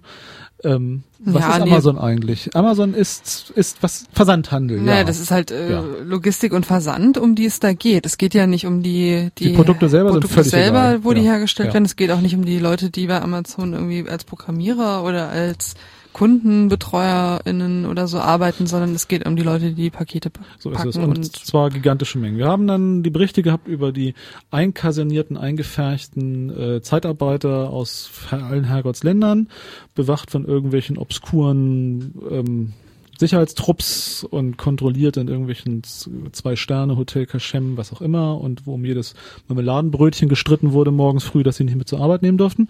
Und dann übergeleitet zu den Arbeitsbedingungen selber in den großen Zentrallagern und über die irre Zahl der befristeten Beschäftigten, dem Druck, der da lastet, den obskuren Mitarbeiter des Monats Methoden. Also es gab wunderbare Berichte, wie viel Fehltritte man sich leisten darf, bevor man dann irgendwelche Mahnungen kriegt und gelbe Karten und rote Karten und wie viel mit irgendwelchen Uhren an der Wand, die zeigen, wie viele Pakete man in einer bestimmten Zeit gepackt haben muss. Also sehr obskur. Das ist dann ganz schön erschauert, dass man plötzlich sieht, was hinter dem eigentlich so netten, sauberen und so tollen, ich bestelle mir um 24 Uhr meine Bücher und CDs und freue mich, wenn sie zwei Tage später da sind, dass dahinter eine echte also da müssen trotzdem Menschen arbeiten. wer hätte das gedacht? Wer hätte das gedacht? Also zum Teil tatsächlich, wer hätte das gedacht? Ich meine das schon ernst. immer- Wer hätte das gedacht? es gibt ja schon noch immer diese Vorstellung, das ähm, sage ich auch immer bei der Herstellung von so Elektronikgütern, dass das alles viel mechanisierter und robotisierter ist, als es eigentlich ist. Ja. Also ich meine, man stellt sich das ja schon so vor, dass in so einem Großlager irgendwelche Roboter hin und her fahren und die Dinger machen irgendwie so aus, kleine der, Dinger. Ja, genau. aus, der aus den Regalen holen und in die Pakete Genau. tun. Aber das machen Leute, Und genauso das- wie irgendwie genau. die Schaltkreise von den Stecken, Handys löten, zusammen immer. Ding sind, auch Leute tun und nicht die. Und die große Innovation, Roboter. offensichtlich, so wird es zumindest mal beschrieben von Amazon, ist eben gerade, dass es Leute tun, gescheucht von ähm, von computerbasierten äh, Tablet, die sagen, wo was ist. Und dass eben die Sachen nicht von A bis Z durchgestapelt sind, sondern die Waren kreuz und quer an so ein Lager verteilt und dann wunderbare Logistikprogramme die menschlichen Packer hin und her scheuchen, damit sie das dann jeweils in ihre Sammelkörbchen legen. Das äh, als große Innovation. Das wurde sogar noch vor einigen Monaten als große Innovation in Medien, in, in Zeitungen und im Fernsehen beworben. Mittlerweile ist es eher ein Zeichen für völlig entmenschlichte, fiese Arbeit, dass nämlich der Mensch als, also weil es dann doch noch besser funktioniert als ein Roboterfahrzeug, von einem Computer von links nach rechts, von A nach B nach C nach D gescheucht wird und in einer bestimmten Zeit das abmarschieren muss. Tatsächlich scheint mir die Innovation eher da zu liegen, ähm, Also man muss sich ja fragen, warum ist es ein Amazon und nicht Quelle? Und ich Ja. denke, liegt, das liegt einzig und allein daran, dass Amazon sich da als neuer Player, als neues Unternehmer mit neuen Strukturen und Und neu gedacht. ohne bestehende Strukturen wie Genau. Gewerkschaften einfach platzieren konnte, während du halt in einem Quelle, Versandhaus, Logistikzentrum, das so da hast wäre. du halt einfach Verdi schon mit drin sitzen von Anfang Ich glaube, an. dass, also So. viele haben sich ja immer, also die Frage habe ich mir auch so gestellt, wie kann das eigentlich sein? Also Neckermann ist pleite, Quelle gibt's nicht mehr, Otto haben wir noch, also Quelle gibt's noch als Reste. Wie kann das eigentlich sein, dass die klassischen Versandhändler ähm, das nicht hinbekommen haben, was jetzt andere gerade machen? Man muss dazu fairerweise sagen, sowas wie Salando macht noch keinen Gewinn, also deshalb ist das Geschäftsmodell, wir sind ganz anders und deshalb machen wir einen Gewinn. Aber ich glaube genau, was du sagst. Dort gibt es ein ganz bestimmtes Mitarbeitersystem, dort gibt es ein ganz bestimmtes Verwaltungsarbeitssystem, was klassisch ist, was eingebettet ist, auch eher in eine normale Distributions- untere Mittelstandstruktur. Da gibt es ein anderes Lohngefühl, gibt es Gewerkschaften und da gibt es eine bestimmte Erwartungshaltung. Und dann kommt so ein Laden wie Amazon und macht alles ganz anders, wo dann alles ganz anders ist. Das ist dann sozusagen der Deckmantel, das äh, digital alles ganz anders sein, irgend- was dann tatsächlich passiert irgendwie hinter dem Deckmantel, ist, dass das was anders ist, tatsächlich irgendwie der die bessere Ausgangssituation im Kampf im, um Kostendruck, also Kosten senken ist, indem man einfach als neuer Player da auftaucht. und Rieseninvestitionen macht. Und was jetzt gerade passiert ist, eben nachdem es klar wird, wie unhaltbar die Bedingungen sind und wie viel Tausende von Leuten das in Zeitarbeits- und anderen Vertragssachen betrifft, dass sich die gewerkschaftliche Gegenbewegung ähm, ganz aktuell zusammen gefunden hat und dass es eine Urabstimmung gab. Also auch da wieder typisch, es ist nicht eine Urabstimmung Großkonzern, sondern es ist dann auch jeder Standort selber. Also Leipzig, Bad Hersfeld sind die beiden Großstandorte, wo Tausende von Mitarbeitern damit beschäftigt sind, diese Pakete zusammenzupacken. Ähm, und ich glaube, in, in Leipzig gab es eine Urabstimmung, Streik für einen Tarifvertrag, also überhaupt eine gewerkschaftliche äh, bessere Absicherung im Unternehmen mit einer Zustimmung von über 90 Prozent. Ähm, und bei in Bad Herzfeld glaube ich ähnlich, wenn ich das richtig gelesen habe. Also ein großer Leidensdruck, dass sich Leute in solchen auch eher prekären und nicht so schönen Arbeitsbedingungen sagen, okay, wir machen Arbeitskampf. Wobei ja die, der Anteil derjenigen, die dort organisiert sind, sehr gering ist. Ja. Äh, Also hier steht ähm, in dieser Meldung, dass vor den beiden Betriebsräten, also in Leipzig Mhm. und Bad Hersfeld, sich nach Angaben des Verdi-Sprechers rund 500 Beschäftigte versammeln. Aus dem Satz wird mir erstmal nicht klar, ob die jetzt sozusagen jeweils 500 waren oder, Oder gesamt insgesamt 500. 500. So ist es. Es arbeiten in Bad Hersfeld zwischen 3200 bis 3600 Menschen. In Leipzig genau. kommen dann auch nochmal rund 2000 dazu, Genau. befristet und unbefristet Von daher- zusammengenommen. Also das ist Ja, es ist schwer einzuschätzen, wie viel Gewerkschaftsvertretungsmacht schon da ist. Es wirkt so ein bisschen so, dass Verdi jetzt äh, durch die ganze die, die Gelegenheit nutzt und nutzen muss, ähm, jetzt zu versuchen, eine Dynamik zu entwickeln, dass sich mehr Leute dem anschließen. Ja. Also dass genug, also man die Hoffnung hat, dass genug Leute da sind, die organisiert sind, dass die, die nicht organisiert sind, sich dann vielleicht auch trauen, sich diesen Protesten anzuschließen und dass tatsächlich Amazon auch gerade in der Presse Presse, Presse ist, weil man darüber nachdenkt, ist es eigentlich noch okay, da zu bestellen. Und das ist natürlich das Schlimmste, was so einem Versandhändler passieren kann, dass Leuten auffällt, dass es vielleicht nicht so schön ist, da zu bestellen. Es gab in Großbritannien auch relativ zeitgleich eine andere Aktion, landesweit, in England zumindest, nämlich dass Buchhändler und auch an, auch kleinere Coffeeshops darauf hingewiesen haben, dass sie dort Steuern zahlen, wohingegen Firmen wie Amazon oder Starbucks bestenfalls in Luxemburg sehr wenig Steuern zahlen.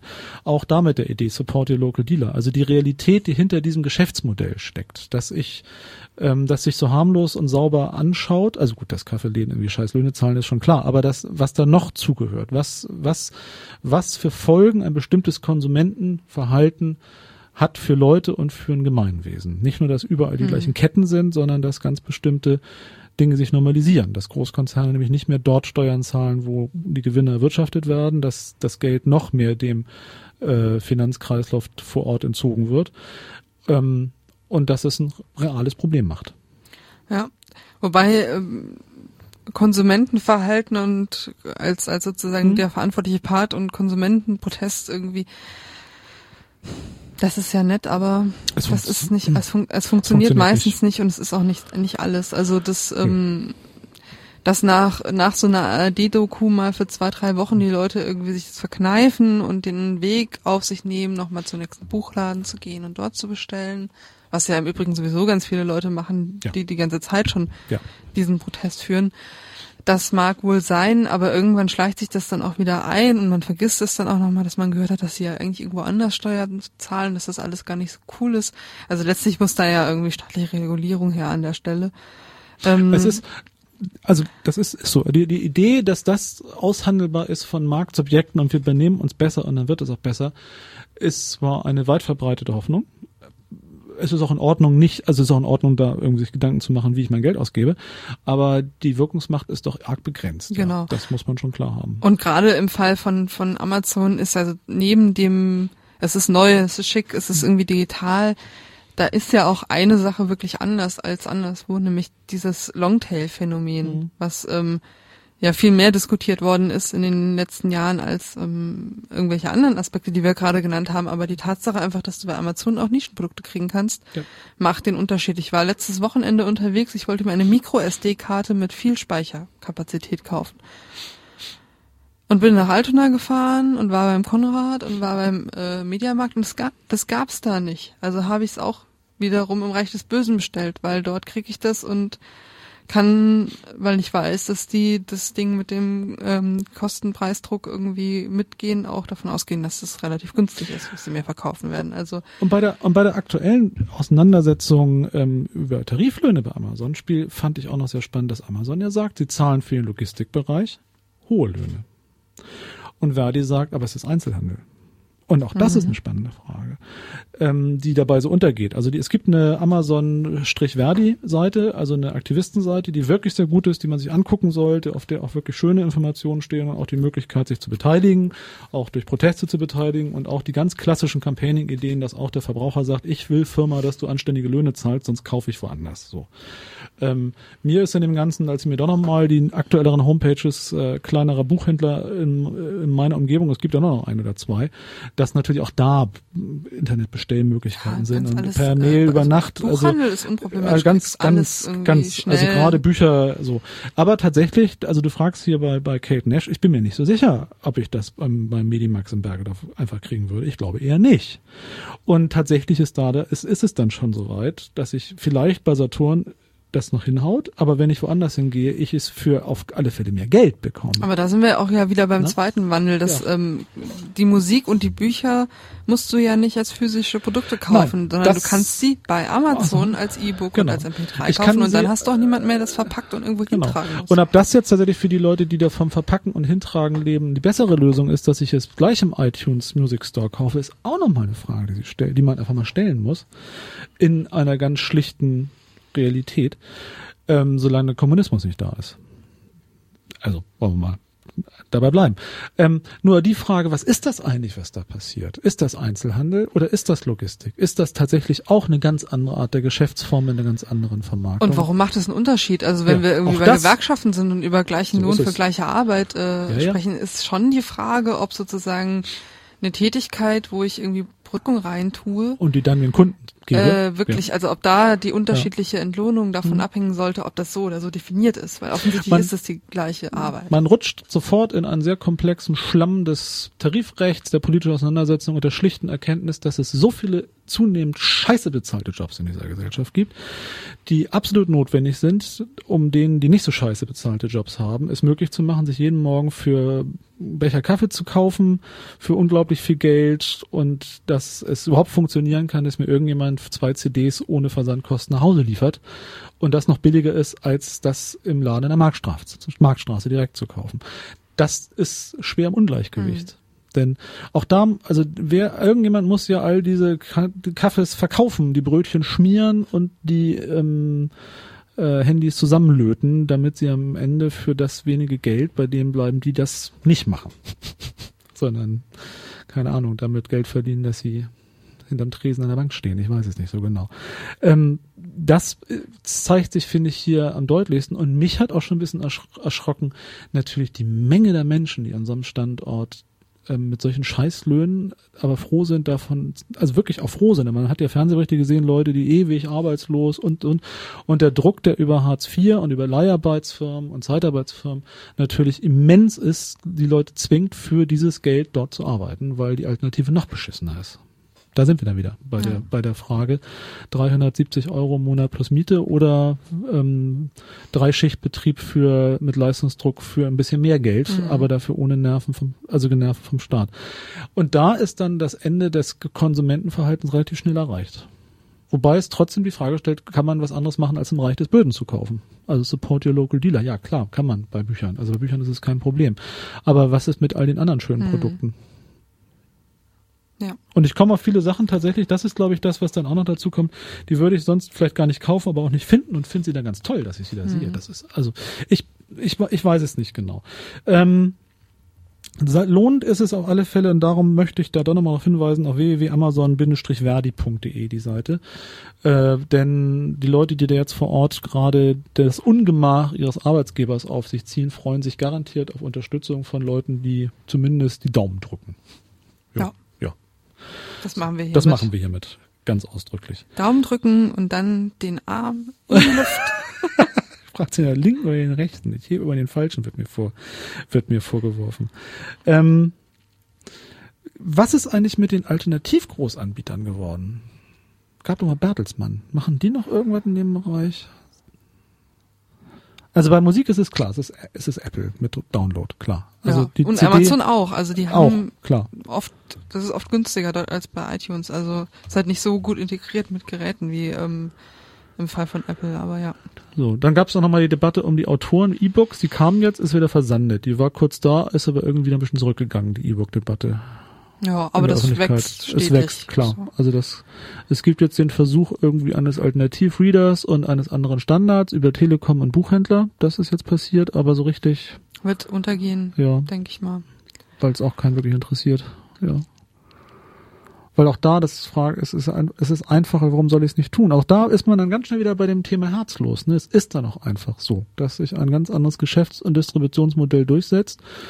Und das ist so. Hm. Also wie es halt nur noch Kettenläden in der Innenstadt gibt, die Klamotten verkaufen und nicht mehr den Einzelspezialhändler für alle Welt, gibt es, ist es so. Ja. Tja. Das ist aber auch kein Happy End. Nein. Wir können ja mal über 3D-Drucker als Wir können über reden, Aber vielleicht 3D-Drucker sollten wir erst ein bisschen Musik hören, Soll ich nochmal Musik? Ja, machen wir nochmal Musik. Okay. Ich kann auch mal Musik Ja, machen. mach du mal Musik. Das ist jetzt kein besonders sublimer ähm, englischer Text, aber äh, sehr schön. Vor allem, du warst ja beschäftigt. Ich kann ja sonst noch mal kurz äh, zitieren äh, aus der Refrainstrophe ne? in Englisch. Are you trying to tell me sexism doesn't exist? Well, if it doesn't exist, then what the fuck is this? So, so. So, so. Als Thema dieses Liedes. Sexismus existiert. Auch etwas, was nicht mehr ganz so Radio Hamburg kompatibel sein wird, leider Gottes. Aber wir haben ja Hoffnung, dass vielleicht bei FSK das wieder wieder läuft. Ich habe es aber schon bei BBC Six gehört, so ist es nicht. Also in anderen Ländern gibt gebührenfinanziertes Radio bessere Musik raus. Das ist schon so. Aber wir haben ja unheilig, also was beklage ich mich. Also, nächstes Thema. Und italienische Deutschrocker. Also, nächstes Thema. Du wolltest nicht 3D-Drucker, sondern die Bestandsdaten. Ich wollte zu den ja? Bestandsdaten, ja. Ich wollte mal Genau. zu was Ernsthaften. Gut. Bestandsdaten. Hört sich total toll an. Also wenn das gab eine Debatte, das hab, konnte das flutschte so ein bisschen durch. Ja, sehr. Sehr ja. flutschte es durch, genau. Und Bestandsdaten hört sich, äh, das hatten wir schon, hört sich an wie Bestandskunde, irgendwas Altes von gestern und dass der Staat an Altdaten besser rankommt und irgendwie an die, die schon lange da sind. Ja. Also im Vergleich zu den Neudaten, Bestandsdaten und Neudaten. Das wird man sich vom Wortgefühl so ausdenken, aber das ist falsch. Nein, die Bestandsdaten sind eigentlich ganz aktuell. Ähm, die umfassen, also es geht um Mobilfunk in dem Bereich und die umfassen, wie der Kunde heißt, wo er wohnt, wie seine Handynummer lautet und welche Dienste er gebucht und bezahlt hat und was das Mobiltelefon alles im Netz tun oder nicht tun darf. Genau. Und das ist die Ab also die die ähm, Unterscheidung zwischen Bestandsdaten und Bewegung und Verkehrsdaten wird Genau. gemacht. Die Bestandsdaten sind eher die fest einem Handy, einem Mobiltelefon zugeordneten Datensätze, also wem, wes ist es Mhm. ähm, und so weiter. Also eigentlich kann man sich das so vorstellen, dass das die sind, die für die Abrechnung Genau. gebraucht werden. Die anderen braucht man in der Regel nicht, weil die Leute ja Flats haben. Genau, oder dynamisch. Und das andere geht halt um Funkzellen, um Bewegungen, wann war das Handy, also das Mobiltelefon und dann wahrscheinlich Genau. auch der Nutzer, die Nutzerin, an welchem Ort. Das sind dann die Daten, die Bewegungs- und Verkehrsdaten, die nicht unter Bestandsdaten fallen. Erstmal von der groben Unterscheidung, äh, weil es in den letzten Jahren zunehmend rechtliche Auseinandersetzungen, auch verfassungsrechtliche Auseinandersetzungen gab, mit welcher Schwelle man auf diese Daten zugreifen darf. Unstrittig ist, all diese Daten dürfen unter bestimmten Voraussetzungen sowieso von staatlichen Stellen ähm, gesammelt, ausgewertet und genutzt werden. Frage war immer, unter welchen Voraussetzungen und was muss vorher passieren. Es gibt dann immer den Begriff des sogenannten Richtervorbehalts. Das ist ein Zauberwort. Ich würde auf den auch nicht viel geben, aber ähm, darf jeder der hergelaufene Schutzmann, wenn er findet, das ist jetzt aber mal echt wichtig, ähm, sofort vom Vodafone oder wem auch immer die kompletten letzten Telefondaten plus Inhalt eines Verdächtigen erfragen? Oder muss er vorher dem Richter nochmal klar machen, warum er das will? Und gibt es bestimmte Grenzen, wie das darf nur passieren, wenn bestimmte schwere Straftaten im Raum stehen und so weiter und so fort. Also es ist die Frage der, der, der Hürden, um solche Daten zu nutzen. Und das haben sie jetzt neu geregelt. Ähm, hast du im Kopf, wie genau das jetzt aussieht? Ich habe es nämlich nicht so ganz Ich habe es nicht ganz genau. Also das mit dem Richtervorbehalt ist auf jeden Fall nicht mit Das, dran. also der entscheidende Punkt ist, dass der Richtervorbehalt nicht drin ist, dass die Bestandsdaten von ermittelnden Behörden, also Polizei, Staatsanwaltschaft, ähm, ohne Richtervorbehalt mit begründeten ab, also begründet abgefragt werden dürfen. Aber begründet heißt, wenn ermittelt wird. Das kann alles sein. Und ich würde da, ich würde das ein bisschen praktischer angehen. Ähm, selbst Regelungen, die wir in den letzten Jahren hatten, die bestimmte Hürden hochstellen, wurden immer unterlaufen. Also es war ein sehr dynamischer Prozess und es musste sich in der Realität erstmal aushandeln, wie ernst ist das eigentlich wirklich gemeint. Das wäre dann das Beispiel Richtervorbehalt, aber es ist Freitagnachmittag, es liegt ein So Stapel auf dem Tisch, dann unterschreibt man das, weil Oder Gefahr im Verzug. da genau. ist ja so auch außer, dass dieser, die Richter nicht äh, begründen müssten, wenn sie etwas äh, zustimmen, sondern nur begründen müssten, wenn sie es ablehnen. So und bevor dann so ein Richter nochmal 20 Mal so ein Schriftstück aufsetzt mit, ja, nee, aus den, den Gründen jetzt dann doch nicht, irgendwie wird da unterschrieben. So ist es. Oder dass eben obskurste Ver Verfolgungsbehauptungen aufgestellt worden sind, die am Ende sich als alle doch relativ frei erfunden herausstellen. Oder dass es trotzdem irgendwelche abseitigen Begründungen, Auseinandersetzungen gab. Also es ist ein weites Feld. Je weniger, je tiefer die Hürde hängt, umso tiefer wird noch unter durchgetaucht. Das kommt halt sowieso dazu. Und es steht letztendlich wieder eine, eine ganz klassische Grundsatzfrage im Raum. Wie viel Schutzinteresse hat der Einzelne, die Einzelne vor staatlicher generalpräventiver, was auch immer, Verfolgung und Durchleuchtung. Denn die Behauptung ist ja, wer nichts zu verbergen hat, dem kann es ja auch egal sein. So schlicht ist es. So. Ähm, also eine ganz, also eine ganz üble Quatschsache und ähm, deshalb taucht alles, was fernab von konkreter Verdachtsmoment ist, in dem in einem konkreten Verfahren ermittelt wird, in dem auch ein rechtsstaatliches Verfahren der Ermittlung später gerichtsförmig nach Prozessrecht da liegt. Alles, je weiter das davon weg ist, umso unklarer ist es, wer macht es eigentlich? Erfahre ich jemals davon, wo ich irgendwo lande, in welchem Zusammenhang irgendwelche öffentlichen Stellen irgendwelche Daten noch mehr über mich gespeichert haben, die ihnen zugeliefert worden sind von ähm, irgendwelchen Anbietern, mit denen ich Verträge habe über Kommunikationsdienstleistungen. Es wird noch unübersichtlicher. Das ist das eine. Und das andere ist, was gehört alles zu den Bestandsdaten dazu, was in Wirklichkeit nicht nur in Anführungszeichen Bestandsdaten sind, sondern die tatsächlich auch noch weitere Nutzung machen, wie zum Beispiel eine Kennung des Telefons, eine IP, feste IP-Adresse, die dem zugeordnet ist. Wie weit also Dinge über wie weit Dinge überlappen. Also was Verkehrsdaten, was Bestandsdaten sind und wo da Unschärfen sind. Und wie weit, wie schnell es auch geht, dass das eine zum anderen hoppelt. Also ob auch wirklich die Datenbanken so getrennt weitergegeben werden, ob nicht im Zuge dessen ähm, eine Ausweitung erfolgt. Und an welchen Stellen es auch ähm, Miss, also richtige Missbrauchspotenziale gibt im Sinne von Manipulationsmöglichkeiten. auch Denn das? die ähm, diese Bestandsdaten umfassen, soweit ich weiß, auch sowas wie den PIN und den PUC des Genau. Telefons. Und das ist das, was, glaube ich, am meisten Aufruhr verursachen sollte, aber eigentlich überhaupt keinen Aufruhr verursacht, dass über die Bestandsdaten man an die Technik rankommt, an die Nutzung des Telefons rankommt und welche Möglichkeiten sich daraus wieder ergeben, dass ich an die Sicherheits, dass ich an den Sicherheitsschranken des, des Kommunikationsgerätes vorbei Dinge machen kann mit dem Gerät. Ähm, und diese ganze, diese ganze Frage der Bestandsdaten ist irgendwie komplett vorbeigerauscht, mhm. ohne dass es größere, also es gab Petitionen, ich weiß es gar nicht, gab's Nee, das war gar wirklich, nicht, ne? Also so ja.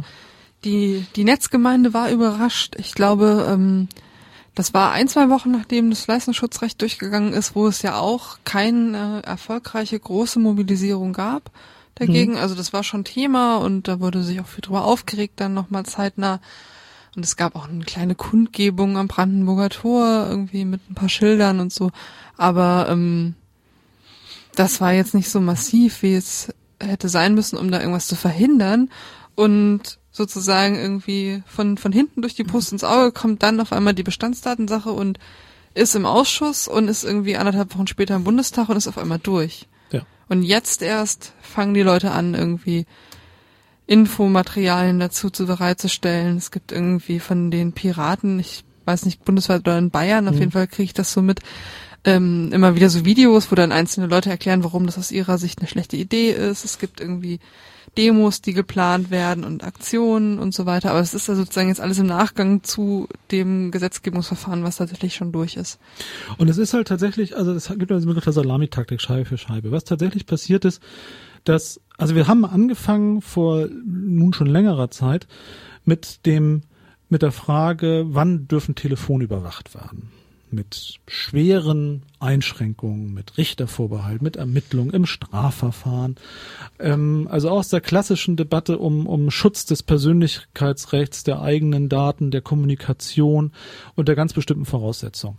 Das war in meiner Zeit, als ich da noch etwas kleinerer Student war, also bis in die 90er hinein, ähm, war ein umstrittenes Thema, aber mit einer relativ klaren Rechtsprechung eigentlich zugunsten der Bürgerinnen und Bürger, also zu Lasten zu Lasten der Staatsapparate, die eben nicht wild an alles ran durften.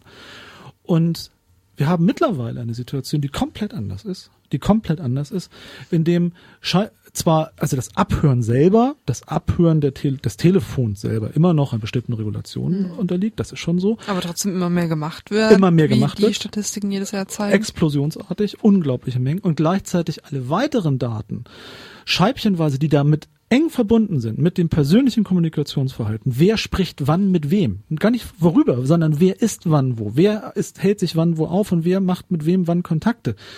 komplett aus dieser Schutzzone herausgebrochen werden und noch mehr herausgebrochen werden mit abstrusen Ergebnissen. Denn weil das so ist, konnte es überhaupt erst zu solchen absurden Verfahren wie in, in Dresden kommen, in Sachsen, gegen Tausende von Personen, die einfach die mit ihrem Mobiltelefon an einem bestimmten Tag an einem bestimmten Ort in Dresden waren und damit unter dem Verdacht standen, an, an unerlaubten landsfriedensbrecherischen Demonstrationen teilgenommen zu haben.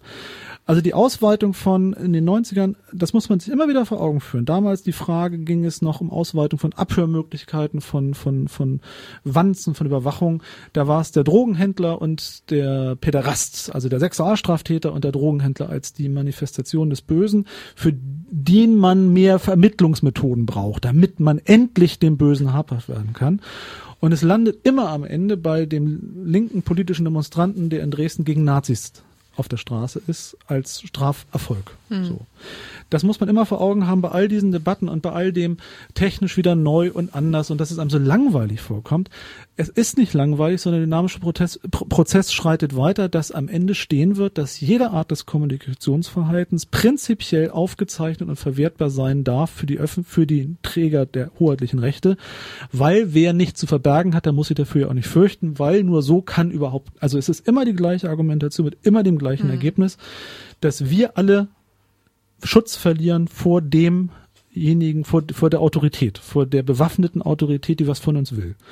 Und die von uns allen was will, wenn wir nicht das tun, was wir sollen. Und dann sind wir auch mit so Ideen wie Big Data auf ähm, Analyse auf alles, was so telefoniert wird, irgendwie auch nicht mehr weit von so Dystopien wie Minority Report. Nein, das sind wir tatsächlich nicht. Beziehungsweise von der Idee, dass es so sein kann. Also dass ich, also soweit ist es ja schon, dass ganz bestimmtes Verhalten angeblich dann beweist, dass es ganz bestimmt ist. Und ähm, was sich vor längerer Zeit immer noch als obskure Dystopie und äh, als als was auch immer, also als Negativillusion eines überzeichneten Schreckgespensts herausstellt, hat manifestiert sich. Also diese, dass tatsächlich um sowas gar nicht mehr debattiert wird, dass die Polizei nur, wenn sie irgendwas ermittelt, also ohne, es muss mehr was Schweres sein, das Recht hat, alle möglichen Grunddaten von mir erstmal einzusammeln und damit natürlich auch weitere Erkenntnisse gewinnt über die Zahl der Telefonnummern, die ich benutze, also was auch immer und dadurch natürlich wieder Beifang hat, vergleichenden Beifang hat. Ähm, warum? Warum soll das so sein? Wieso ist das richtig? Und warum vertraue ich dem Träger der bewaffneten Gewalt in diesem Staat, warum vertraue ich dem so weit, dass ich ihm alle meine privaten Dinge übereigne, mit denen er machen kann, was er möchte? Und das ist, das ist das, was mich daran immer wieder neu erschreckt. Das Ganze finde ich persönlich schon jenseits jeder Petitions- und Rechts- und wir hätten gerne einen besseren Schutzdebatte, sondern es sind schon so viele Normalitäten gefallen, dass man sich sonst im Sonstwohlland bewegt, denn es hat offensichtlich keine der politischen Kräfte, die irgendwie dazu gange sind, irgendwie gestört, weil das schon irgendwie richtig ist. Sind ja nur Bestandsdaten. Hm. So, sind ja nur die normalen Verkehrsdaten, dass die Polizei doch erfahren muss, ob ich ein Telefon habe. So. Und darauf folgt das nächste. Also nur wenn das klar ist, kann, also die Polizei kriegt dann von, ja, das ist ja, so verstehe ich das dann von dem, von dem Privatanbieter Auskünfte zu mir gehörend. Also sie fragt, also hat, hat Herr X bei Ihnen äh, Geräte mhm. und dann sagen ja. Und dann wird eine Zuordnung und als darauf folgt dann der nächste Schritt, dass unter bestimmten Verdachtsmomenten für dieses bestimmte Gerät die Überwachung beantragt wird, um aus den Bestandsdaten dann die Verkehrsdaten zu generieren. Oder einfach auf die Vorratsdaten zugegriffen Oder die, wird. auf die Vorratsdaten, die ja vorgehalten werden müssen, zugegriffen genau. wird. Das heißt, ja eigentlich nur für schwerste und schwere und genau. äh, Brunnenvergiftung und so, aber aber wenn Herr X halt noch nicht mit dem Schweren in Verbindung gebracht ist, kann man schon mal anfangen, ob es sich lohnen würde, Herrn X mit was Schwerem in Verbindung zu bringen, um dann darüber das nächste es, mhm. es wird also der Einstieg in die Überwachung so tief gelegt, dass das dann die Eigendynamik kriegt. So, es ist so einfach, den, den ersten Schritt zu machen, dass der zweite und dritte dann nur noch in der Hand der polizeilichen oder staatsanwaltlichen Autorität liegt. Und das ist grauenvoll. Natürlich, um das Böse zu bekämpfen. Das ist ja klar. Selbstverständlich. Es ist auf der einen Seite nichts Neues, auf der anderen Seite erschreckend, dass das so durchflutschte im, im Zuge der ganzen, also ist klar, es ging nicht um Download und es ging auch nicht um weiß ich nicht, um Urheberrecht, es ging was ganz anderes. Aber es gibt Proteste. Genau. Ähm, es gibt die schöne Seite mit der einfach zu merkenden URL bestandsdatenauskunft.de. ähm, er schließt sich jetzt erstmal nicht, wo, wo die herkommt. Sieht ein bisschen piratig aus aufgrund der Farbge naja, Farbgebung. Ich sehe da so orange sein, ne? und ja. lila. Mhm. Vermute also, dass äh, die da auch dahinter stecken. Aber das ist ja in der Netzgemeinde auch immer so ein Problem, wer was anstößt, weil dann wollen die anderen nicht mitmachen, deswegen redet Echt? man da besser nicht ist so. Das, ja, ja, ist doch, das, schon ist, so weit? das ist schon soweit. Oh je. Ähm, da gab's auch mal so eine Petition, wo es dann hieß, ja, dass da nicht so viele Leute unterschrieben haben, lag ja daran, dass ihr die angefangen habt. Das Problem ist die Petition als Methode, wenn ihr mich fragt, aber egal. Hm. Ähm, genau, da kann man sozusagen verfolgen, wie diese Demos jetzt geplant werden. Am 14.04. soll es wohl eine Reihe von ähm, Aktionen geben. Das ist also sozusagen der übernächste Sonntag von heute aus vom Sendedatum. Der kommende, der kommende Sonntag ist der 14. schon. Wir haben heute den 10. Ach was, ja, tatsächlich. der kommende Sonntag. Und dann soll das aber auch weitergehen in den nächsten Wochen. Also nicht alle Demos in allen Städten an einem Tag. Ähm, da wird dann mal wieder für Privatsphäre demonstriert. Mal wieder, ja. Es ist wieder soweit, ja. ja. Also es ist, es ist ein ewig wiederkehrendes trübes Thema und es geht relativ rucke die Zucke, wie die Technik und die Überwachung da Schritt, Schritt hält, dass diese Mengen an Daten von öffentlicher Hand einfachst ähm, zu äh, ähm, zu verarbeiten sind. Und wer sich das alles gruseln mal noch mehr machen möchte, soll sich einfach mal die äh, Seiten anschauen, die es gibt zu den Februarprotesten in Dresden gegen den jährlichen Nazi-Aufmarsch und mit welchen, also welche Mengen von Verfolgung stattgefunden haben mit diesen schlichten Daten als Grundlage. Genau, da kann man, glaube ich, wirklich am besten sehen, um was es hier geht. Denn ja. das Problem bei diesem Thema ist ja immer, dass sozusagen die also bei allen Überwachungsthemen, die meisten Sachen, die man mitkriegt, sind halt dann die Erfolge die ja. ganz zahlreichen Fälle, wo viel überwacht worden ist und man wenig mitkriegt, irgendwie werden nie bekannt, werden ja zum Teil den Betroffenen nie mitgeteilt, obwohl das eigentlich Pflicht ist. Ja. Und deswegen glaube ich, sind so Fälle wie äh, oder Phänomene dann so große Komplexe wie, wie, wie Dresden oder auch so Einzelfälle mhm. wie ähm, die Geschichte von André Holm oder so auch dann so interessant und werden so viel das angeguckt, weil da kann man ja sehen genau. konkret, ja. was was heißt das, wenn die Polizei, ähm, der Verfassungsschutz und die ganzen Landesorgane da einfach drankommen an die Sachen und die Möglichkeiten einfach nutzen können, ohne dass da wirklich nochmal Hürden aufgebaut werden. Und es ist eben nicht die altruistisch abstrakte moralische Leistung, die man verbringen muss für irgendwelche anderen, die vielleicht betroffen sind. Also die Drogendealer und Sexualstraftäter sollen ja auch alle überwacht werden, aber die, sondern man kann sich an diesem Beispiel, also gerade an Dresden klar machen, dass es das eigene Ich ist, um was es da geht. Und es ist also nicht nur irgendwie, also man macht nichts anderes, außer an einer Antifa-Demonstration teilzunehmen, die nicht erlaubt ist. So und kriegt dann Strafbefehl, weil man in der Funkzellenabfrage dabei war. Das hört sich relativ schlicht an und so schlicht ist es auch. Und dazu gehört nur eine sehr eigenartige Art von Rechtsstaatlichkeit in Sachsen und die Technik. Und dann geht das.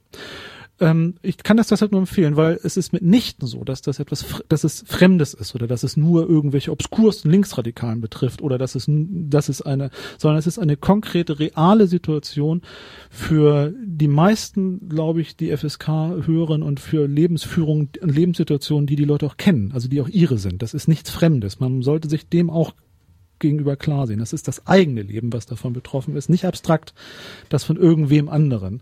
Und das kann man, also Dresden ist da aktuell mein Lieblingsbeispiel. Das ist so irrsinnig und so erschreckend, weil es einfach ist. Und da wird auch nichts passieren. Da kommt auch kein Verfassungsgericht, da kommt auch kein weißer Reiter und auch keine sozialistische Revolution, sondern da haben mittlerweile über tausend Leute Strafbefehle bekommen und sie bezahlen müssen weil, Punkt. So, und ob das alles legal ist oder nicht legal, und ob die Ermittlungen, das ist alles scheißegal, weil tatsächlich die Situation im Strafverfahren dann so ist, wie sie ist.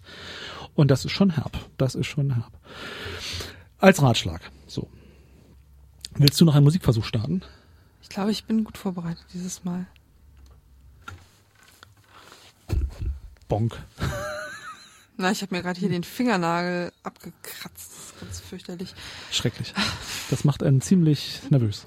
Tokotronic war es, hast du mir Genau. verraten. Höllenfahrt am Nachmittag. Ist schon schön.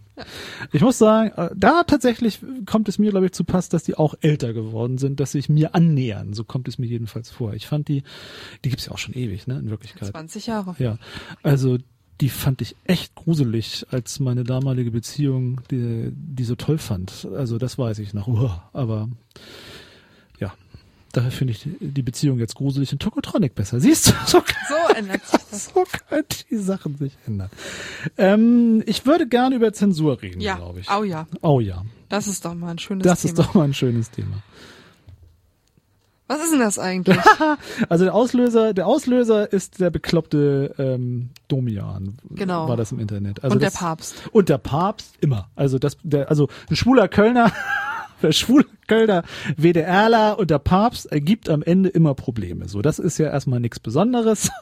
Das ist Wenn dann auch noch Facebook mit im Spiel ist. dann Oh, und wenn der schwule Kölner WDRler nicht mehr ganz so jung ist, dann und moderne Technik nutzen will, dann kommen noch ganz andere Probleme dazu. Also der Hintergrund ist folgender: Der immer noch ähm, sehende Nachtstalker Domian, der wirklich immer noch genauso aus dem Fernseher, naja, also wie auch immer, also gruselig wie vom ersten Tag, unerschütterlich macht er auf irgendeinem WDR-Programm, ähm, darf man anrufen und erzählen, ich bringe mich gleich um und er sagt, tu's nicht.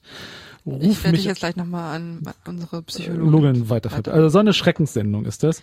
Ähm, der hat als anständiger Kölner schwuler Jung, der nun ganz offensiv auch ist, zum Papst und zur katholischen Kirche, die ja in Köln auch noch besonders da ist, auch eine anständige schwule Kölner Meinung und hat über den neuen Papst auf Facebook ähm, Dinge gesagt, die man so sagen kann. Also, Ja. dass dessen Homo phober, katholischer, was auch immer ist. Also jedenfalls, ne, so, also.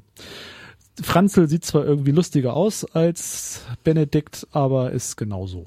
Und dann wurde das bei Facebook äh, gelöscht Genau. von seiner Facebook-Seite. Ich habe bis heute nicht so genau verstanden, ob bei Facebook da irgendwelche Leute durch Facebook-Seiten surfen und das dann wegmachen oder oder ob die gemeldet werden oder Mm, Man kann da melden. Ich glaube, das war in, in, wahrscheinlich äh, in. Folge von Meldungen. Es ist äh, natürlich unklar, was da, wann, nach welcher Meldung irgendwie. Also ich melde Ja. da auch manchmal die NPD oder ja. irgendwelche anderen braunen Scheißsachen so, aber dann kriegt man auch manchmal so eine Mail so nach dem Motto, wir konnten da jetzt nichts Schlimmes dran erkennen.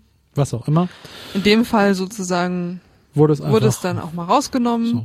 Und, Und- irgendwann kam es dann, glaube ich, auch wieder. Auf jeden Fall hat sich dann äh, Domian öffentlich beklagt, irgendwie, dass auf Zen Zensur. Facebook Zensur geübt wird. So, er war wahrscheinlich auch ein bisschen beleidigt, dass der zuständige Mensch, der da was gelöscht hat, ihn nicht kannte oder nicht ernst genug genommen hat und dachte, oh Gott, der WDR, da muss ich aufpassen, sondern einfach dachte, ne, was was soll das hier? Ist auch wurscht. Jedenfalls hat er sich über Zensur beschwert und das hat zu Reaktionen verschiedenster Art geführt. Es hat vielleicht damit zu tun, dass mehr Leute äh, als nur ich diesen äh, WDR-Menschen nicht ganz so sympathisch finden und seine Art von Journalismus nicht ganz so toll und auch sein Gequake ein bisschen seltsam. Und es gab, äh, gab also ein ganzes Bündel von, von irgendwie Reaktionen drauf über, du musst doch wissen, was Facebook ist, bis zu was anderem. Aber ein zentrales Thema war, das ist gar keine Zensur. Beziehungsweise Genau. schrei doch nicht Zensur. Denn Zensur schreien tun immer viele Leute. Ganz viel, das stimmt. Und ähm, insofern, glaube ich, haben Leute, die sich viel so mit ja, digitaler Öffentlichkeit beschäftigen, man kommt irgendwann äh, an einen Punkt, wo man sich mal eine Meinung machen muss zu dem Thema, Mhm. was eigentlich Zensur ist und was nicht. Und dann landet man als guter Internetnutzer und gute Internetnutzerin natürlich bei Wikipedia und da steht, Zensur ist, wenn Staaten Inhalte verhindern. genau. Und, das ist ja nicht der Fall, wenn Facebook das macht. Und deshalb ist es keine Zensur und deshalb ist das Zensurgebrülle böse, weil wahre Zensur, guckt euch Russland an, guckt euch, guckt euch, guckt euch. Ähm, und ich glaube, davon, da spricht auch das, die Genervtheit auch mancher, auch, auch Großbloggerinnen oder Blogger, die, wenn sie nicht jeden Scheißkommentar auf ihrer Seite stehen lassen, sofort genervt werden mit, das ist Zensur, Faschismus und, und was auch immer. Da kommt einiges zusammen. Ähm, da gab es jetzt auch, beher also auch beherzte Großantworten auf Herrn Domian von, von, von Leuten, die ja in dieser Bloggerwelt schon auch eine Nama sind. Also wie Ja. jetzt halt von äh, Frau äh, Antje Schrupp. Schrupp. Ich sage immer Schrupp, aber Schrupp heißt Schrupp, mit, mit ja. R, ne? Nicht immer Schrupp, sondern Schrupp. Die also wirklich ordentlich austeilt und sagt, das ist hier alles keine Zensur. Und mit, mit Begleittexten. Ähm, und tatsächlich öffnet das, also neben der Frage, dass jetzt irgendein WDR-Reporter irgendwie beleidigt ist, dass Facebook das weggemacht hat und Zensur geschrien hat, eröffnet das tatsächlich eine spannende Frage, was ist eigentlich Zensur und was soll das eigentlich? Zensur als, als Begriff in der klassischen Definition von Wikipedia ist, wenn der Staat, Staatsorgane eingreifen und bestimmte Meinungsäußerungen verbieten, unter Strafe stellen, nicht zulassen. Briefe schwärzen, Briefe nicht weiterschicken, bei den Zeitungen irgendwie die Druckerpresse stoppen oder einfach bei den Redaktionen Einfluss nehmen und sagen, hier, das dürft ihr gar nicht senden, im Genau. Staatsfernsehen bestimmte Sachen nicht sagen, So. etc. Und man kommt, aber wenn man das schon anfängt zu definieren, kommt man schon in die erste Problemlage. Und zwar, man hat die offizielle staatliche, also auf irgendwelchen offiziellen staatlichen Anweisungen, Interventionen, man hat die auf Gesetze berufende, man hat aber vielleicht auch präventiven Gehorsam von Medien, die, ohne dass sie angewiesen worden sind, sich in einem etwas undeutlichen Doppeldenkfeld versuchen zu verhalten. Weil sie nicht genau wissen, wo die Grenze ist, wo eine Sanktionierung droht wo also tatsächlich kein aktives Eingreifen des Staates eine Sache, die da ist, verbietet, sondern entweder Regulation präventiv Dinge unmöglich machen, also sie nicht wegzensiert werden, sondern gar nicht erst stattfinden, oder wo Leute aus Angst vor einer Reaktion von einer Obrigkeitsseite Dinge nicht machen. Deswegen ist ja die, die Idealliteratur auch so gut gewesen, weil die Leute immer die Zensur schon mitgedacht und ihren Stil dadurch verfeinert haben. Das habe ich auch irgendwo mal gehört Ja. und gelesen. so wird's sein. Das heißt, man kommt schon in der Definition eine bestimmte Grenze, nämlich wenn man nur das nimmt, was eine offizielle, ein offizieller Akt staatlichen Eingreifens auf etwas, was hergestellt worden ist, als Zensur bezeichnet, was ist dann alles andere? Und das macht schon deutlich, dass zwar das stimmt, es geht um, es geht schon auch um staatlich Obrigkeitsintervention, aber dass das ein bisschen vielschichtiger ist und wirkungsmächtiger ist. Denn wenn schon Herausgeber von Zeitungen, also Mediennutzer, Medien, also Inhaber von Kommunikationsmacht, präventiv, ohne direkte Anweisung etwas nicht tun, ist das ja auch eine Folge von Zensur. Und wir haben hier bei Facebook, das muss man auch ganz deutlich sagen, dass es geht darum, dass hier gesehen worden ist, dass Religionsgemeinschaften beleidigt werden konnten, dass hier Meinungen geäußert werden, die viele streng und gutgläubige Katholiken und Katholiken in ihrer, was auch immer, vielleicht beeinträchtigen könnten. Das wird so ein Gedankengang sein. Ich würde sagen, scheiß der Hund drauf, denn die können ja weiter glauben. Es glaubt mir jemand was anderes. Von daher ist das eine künstliche Aufstellung. Aber mhm. das ist ein Gedankengang, der flutscht heutzutage ganz schnell durch. Also weil sich irgendjemand in seiner Meinung böse Gegenmeinung fühlt, darf ich die Gegenmeinung nicht haben. Das ist eine total obskure, absurde Debatte, aber die ist sofort da. Also ich äh, will einfach nur sagen, ich finde euren Papst scheiße. Das hindert ja nicht daran, dass jemand sagt, ich finde meinen Papst aber nicht scheiße. Also mhm. das nebeneinander stehen lassen. Aber wie auch immer, Facebook macht das aus einer bestimmten Idee heraus, einer bestimmten Ordnungswelt, in der sie sich ja bewegen, die auch erwartet wird von ihren Kunden, von ihren Usern.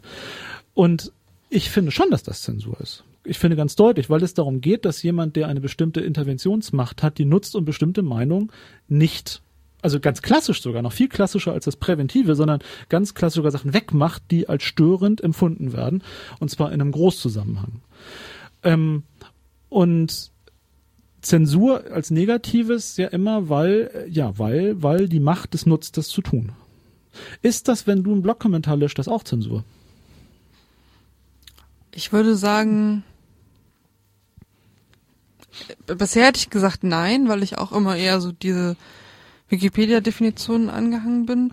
Ich würde auch heute sagen, es ist auf jeden Fall nicht vergleichbar mit mhm. ähm, äh, was, was, was bei Facebook passiert. Ähm, ich glaube, ich komme da bei der Frage raus, was sozusagen, ob sozusagen Zensur immer nicht illegitim ist. Hm. Das ist die Fra Zensur immer illegitim.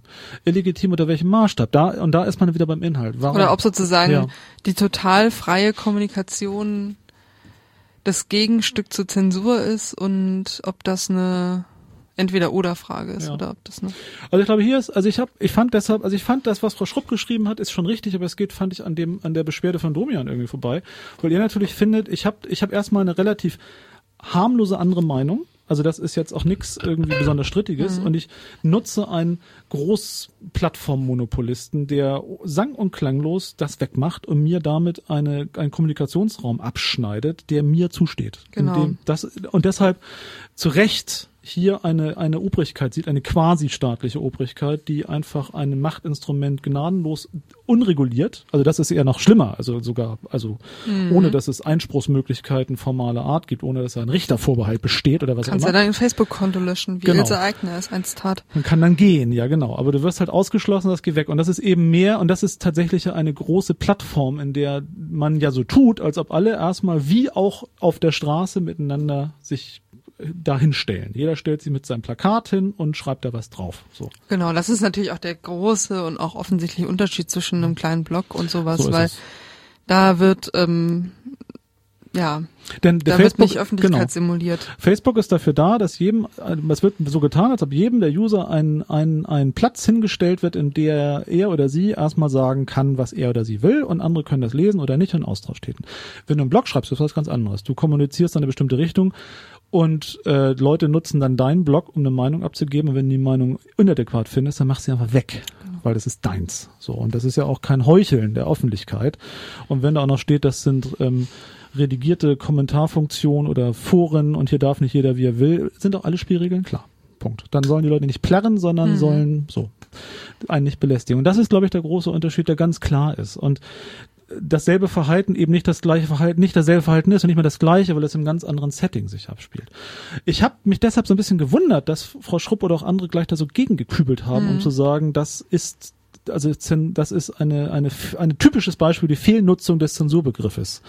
Denn wenn sich dann so ein Depp beschwert, der aus einem Blogforum gestrichen wird, weil er wieder mal gegen Hetzpositionen aufmacht und man seinen eigenen Blog nicht den Gegenpositionen öffnen will, ist das eine ganz andere Situation. Ja. Und das hat, denke ich, mit Zensur in dem negativen Aspekt, also in dem, denn das ist auch nicht die Allmacht, sondern es ist eine sehr begrenzte Kleinmacht, die das man nutzt. nichts zu tun. Denn es ist ja auch keine Willkür, wenn ich Leute aus meinem Wohnzimmer schmeiße, die ich da nicht haben will. Ganz klar, das ist ja auch die Metapher, die ja? irgendwie Blogger immer benutzen, Bloggerinnen so. hauptsächlich während Facebook behauptet, ein öffentlicher Platz zu sein und kein privatisiertes Gelände wie aktuell der Vorplatz auf dem Hauptbahnhof, sondern genau das ist der Fake. Und das ist das Erschrecken, was man, glaube ich, dann, also wo ich mich dann eher gewundert habe über Domian, dass er sich darüber erschreckt, dass es eben nicht öffentlich ist, sondern mhm. dass es doch ganz klar ist, dass man sich mhm. in einem hochregulierten vereinsartigen Privatgebäude befindet, in der mir niemand hilft, wenn mich da der Vereinsvorstand ja. rausschmeißt.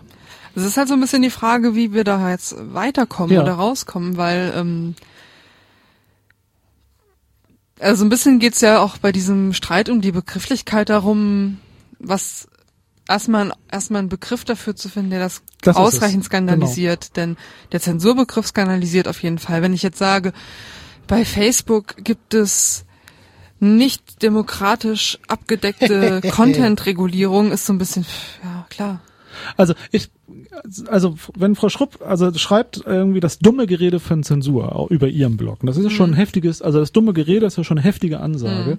Und das ist, glaube ich, das, was ich eben darum auch grundfalsch finde. Denn natürlich ist es hier richtig, sich zu beschweren. Man kann sagen, die dumme Vorstellung, dass Facebook irgendwie nicht sowas ist, das kann man vielleicht irgendwie meinen. Aber ähm, gleichzeitig zeigt es, dass es, dass es einen großen Bedarf offensichtlich gibt, an Neuordnung der Begrifflichkeit zwischen staatlicher Intervention, zwischen selbstverschuldeter Hineingeben in, in allgemeine Geschäftsbedingungen, also auch auch eine und da wiederum hat sie recht, auch andere, die dazu sich äußern, dass natürlich ich schon, also in deren Wahrnehmung, ich habe meine, da ist wieder der Konsumentenmacht ist da wieder. Ich muss es ja irgendwie nicht tun, aber das ist eben auch falsch. Natürlich muss ich es auch tun, wenn ich etwas Bestimmtes erreichen will.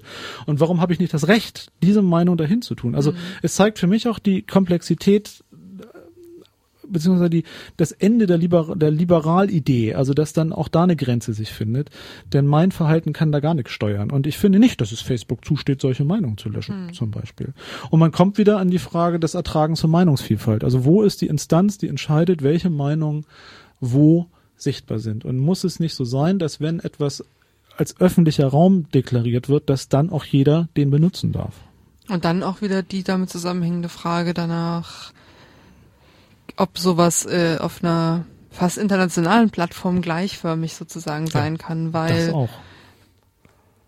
unser Holocaust-Leugnen, das ist an der USA nicht mal ein Rülpser wert. Eben. So ist es. Aus einer ganz anderen Verständnis. und hier würden ja, ja. viele Leute sagen, das ist Ja. genau die Grenze, wo es total legitim Ja, ist, dass Facebook irgendwie so ja. eine Seite löscht. und In, da, der, U- in den USA wäre das anders. Und hier würden Leute, ja. sa die meisten Leute wahrscheinlich sagen, irgendwie Papst ist Papst, irgendwie kann man eigentlich schenken so. Mag woanders anders sein. und also ich fand an der Debatte so seltsam, dass das eigentlich nach meiner Wahrnehmung Leute ähnlich politischer Grundausrichtung aufeinander gestoßen sind an einer ganz komischen Stelle, weil also das ist das ist das das ist das nicht legitime Wegredigieren von Meinungen aus einem öffentlichen Raum von einer Obrigkeit, die unkontrolliert einen bestimmten Meinungsspielraum durchsetzen will. Das ist Zensur. So, das ist in dem Sinne nicht staatlich, das stimmt. Und man muss auch aufpassen, dass man nicht, dass man nicht vergisst, dass man hier auch einen Privatanbieter hat und dass man aber gleichzeitig, da ist auch die Grenze eben der privaten Verhandlungsmacht. Denn Ja, du Face- kannst es ja nicht durchsetzen. Nee, meine, eben. Klar kannst du jetzt So irgendwie ist eine. Klage, kann jetzt Domian gegen Facebook Ja, klagen. ja. Und, Aber aber das und ich meine, ist- da er ja. wiederum hat er also immer noch Presse gekriegt, weil er dann doch die, der WDR Kölner schwule Eben. Moderator ist. Andere nicht, die ähnliche Position vertreten haben, vielleicht sogar eher noch Ärger. Ich finde, es führt eher so an die übliche Frage, was bedeutet Meinungsfreiheit Mhm. und was muss man ertragen und wo ist die Fiktion, auch die Fiktion der eigenen Vertretungsmacht. Wie bin ich dann tatsächlich solchen Foren noch ausgeliefert? Also warum sollte man Facebook vielleicht nicht unkritisch benutzen? Mhm. Warum ist es doch ein Problem, das als vorgegebenen öffentlichen Raum, der doch so öffentlich nicht ist, zu nehmen? Und ähm, und auch wieder die Frage, wie viel, also wie viel muss ich ertragen an anderer Meinung? Also wie viel Offenheit? Es ist, es ist ein bisschen Schlamassel. Ich Mhm. fand nur diese Verkürztheit, da darf man nicht, da darf man nicht, da darf man nicht, Ja, mich hat das auch sehr, sehr gewundert, ja. dass es ja. an der Stelle geclasht ist, ja. Sehr seltsam. Jedenfalls ähm, war das ein Aufquiek in der ganzen Debatte. Tatsächlich seltsam ist aber auch, dass der Papst, der Neue, so gut wegkommt. Das hat mich auch nicht verstanden. Aber na gut, er ist nicht ganz so grässlich wie der Alte vom Erscheinungsbild. Und er kommt irgendwie von weit her, vom Ende der Welt und aber das ist nochmal eine ganz andere Frage. Es gibt übrigens eine Vatikan-App, wollte ich in dem Zusammenhang nochmal anmerken, die ich mir tatsächlich auch Ah runtergeladen ja, habe. damit du immer auf dem Laufenden bist. Das ist schwierig, weil das meiste auf Latein oder Italienisch ist. Das Ah. kommt mir nicht so entgegen. Aber man hat eine Live-Kamera auf dem Petersplatz. Und man weiß Schön. immer, wie es da aussieht und wie das Wetter in Rom ist. Ja, so Livestreams sind ja sowieso höchst interessant. Das ist mir ähm, auch noch so eine Anekdote neulich aufgefallen. Also man kann sich ja zu allem möglichen so einen Livestream angucken. Ne? Manchmal kommt man dann auf die Idee, das zu tun, wenn es eine Sache ist, die tatsächlich einen interessiert oder irgendwie interessieren muss oder so. Hm. Aber man kann sich ja auch von ganz absurden Sachen Livestreams Oh, angucken. ja. Zum Beispiel von der Jahres, vom Jahreskongress der Mormonen. Da gab's einen Da habe ich Livestream. neulich mal reingeschaut. Das Meine Güte. Sehr skurril und sehr Deutsch anders. oder Englisch? Also Ja, Englisch, in Salt Lake City. in, also richtig, richtig, da also im trockenen Utah. Church of Jesus Christ of the Latter-day Saints. Ganz interessante Architektur. Ich habe mir ein bisschen den, Holy äh, shit, oder heiliger Kuhmist. den äh, Young Women's, das Young Women's Meeting angeschaut. Toll. Alle Röcke über die Knie und so. Das Ganz ist ja fein. reizend. Das Internet True hat, love also, can wait, sonst gucke ich ja manchmal so Streams von Piratenparteitagen und so. Das, Das ist auch skurril, aber schlimm. das war jetzt nochmal eine Nummer krasser. Toll. Ich bin beeindruckt. Das ist auch nochmal ein Hobby-Tipp, wenn man wirklich mal Ja, die Welt kennenlernen will und das Internet nutzen. einfach mal so Veranstaltungen von ganz anderen Bereichen live mal verfolgen. Livestreams schauen. Merkwürdige ja. Sportarten. Ja. Und andere ja, und da Religionen. kommt auch mehr. Also weil es ja einfach mittlerweile zu machen ist, die Datenqualität ist da und das wäre ja vor ein paar Jahren noch völlig undenkbar gewesen, dass also sowohl zum Senden als Empfangen, dass man bei der Young Women's Coalition der Mormonen, der Heiligen der letzten Tage zuschauen könnte bei ihrem Jahreshaupttreffen in Salt Lake City. Eine total tolle Idee, großartig. Toll. Das ist doch mal ein Tipp. Das das ist technischer Fortschritt. Da gibt's auch Aufzeichnungen. Groß. Das habe ich mir gedacht, bei YouTube im Zweifelsfalle. Die nächste nicht so ganz öffentliche Plattform, aber hey, das ist auch nochmal ein anderes Thema. Ich glaube, wir sind jetzt durch, auch Ja, wenn wir genau. keinen 3D-Drucker hatten, aber gut, Ach, das ist nicht, das so, ist, das ist nicht so dramatisch. Vielleicht verschieben wir das Thema einfach so lange Bis jeder vor uns hin, bis es klar ist, ob das jetzt die Revolution von allem oder doch nur ein weiteres Spielzeug ist. Genau. Ja, ähm, ob wir nächste Sendung Sendung machen, wissen wir noch nicht so genau mal wieder, aber das ist ja nicht weiter schlimm. Genau. Ne? Dafür machen wir dann im Juni garantiert ganz viel über die Republika. Oder was auch immer. Was bis dahin halt so. was bis dahin so passiert. So, soll ich oder möchtest du? Du Dann mache ich zum Abschluss auch noch mal Kate Nash, was denn sonst?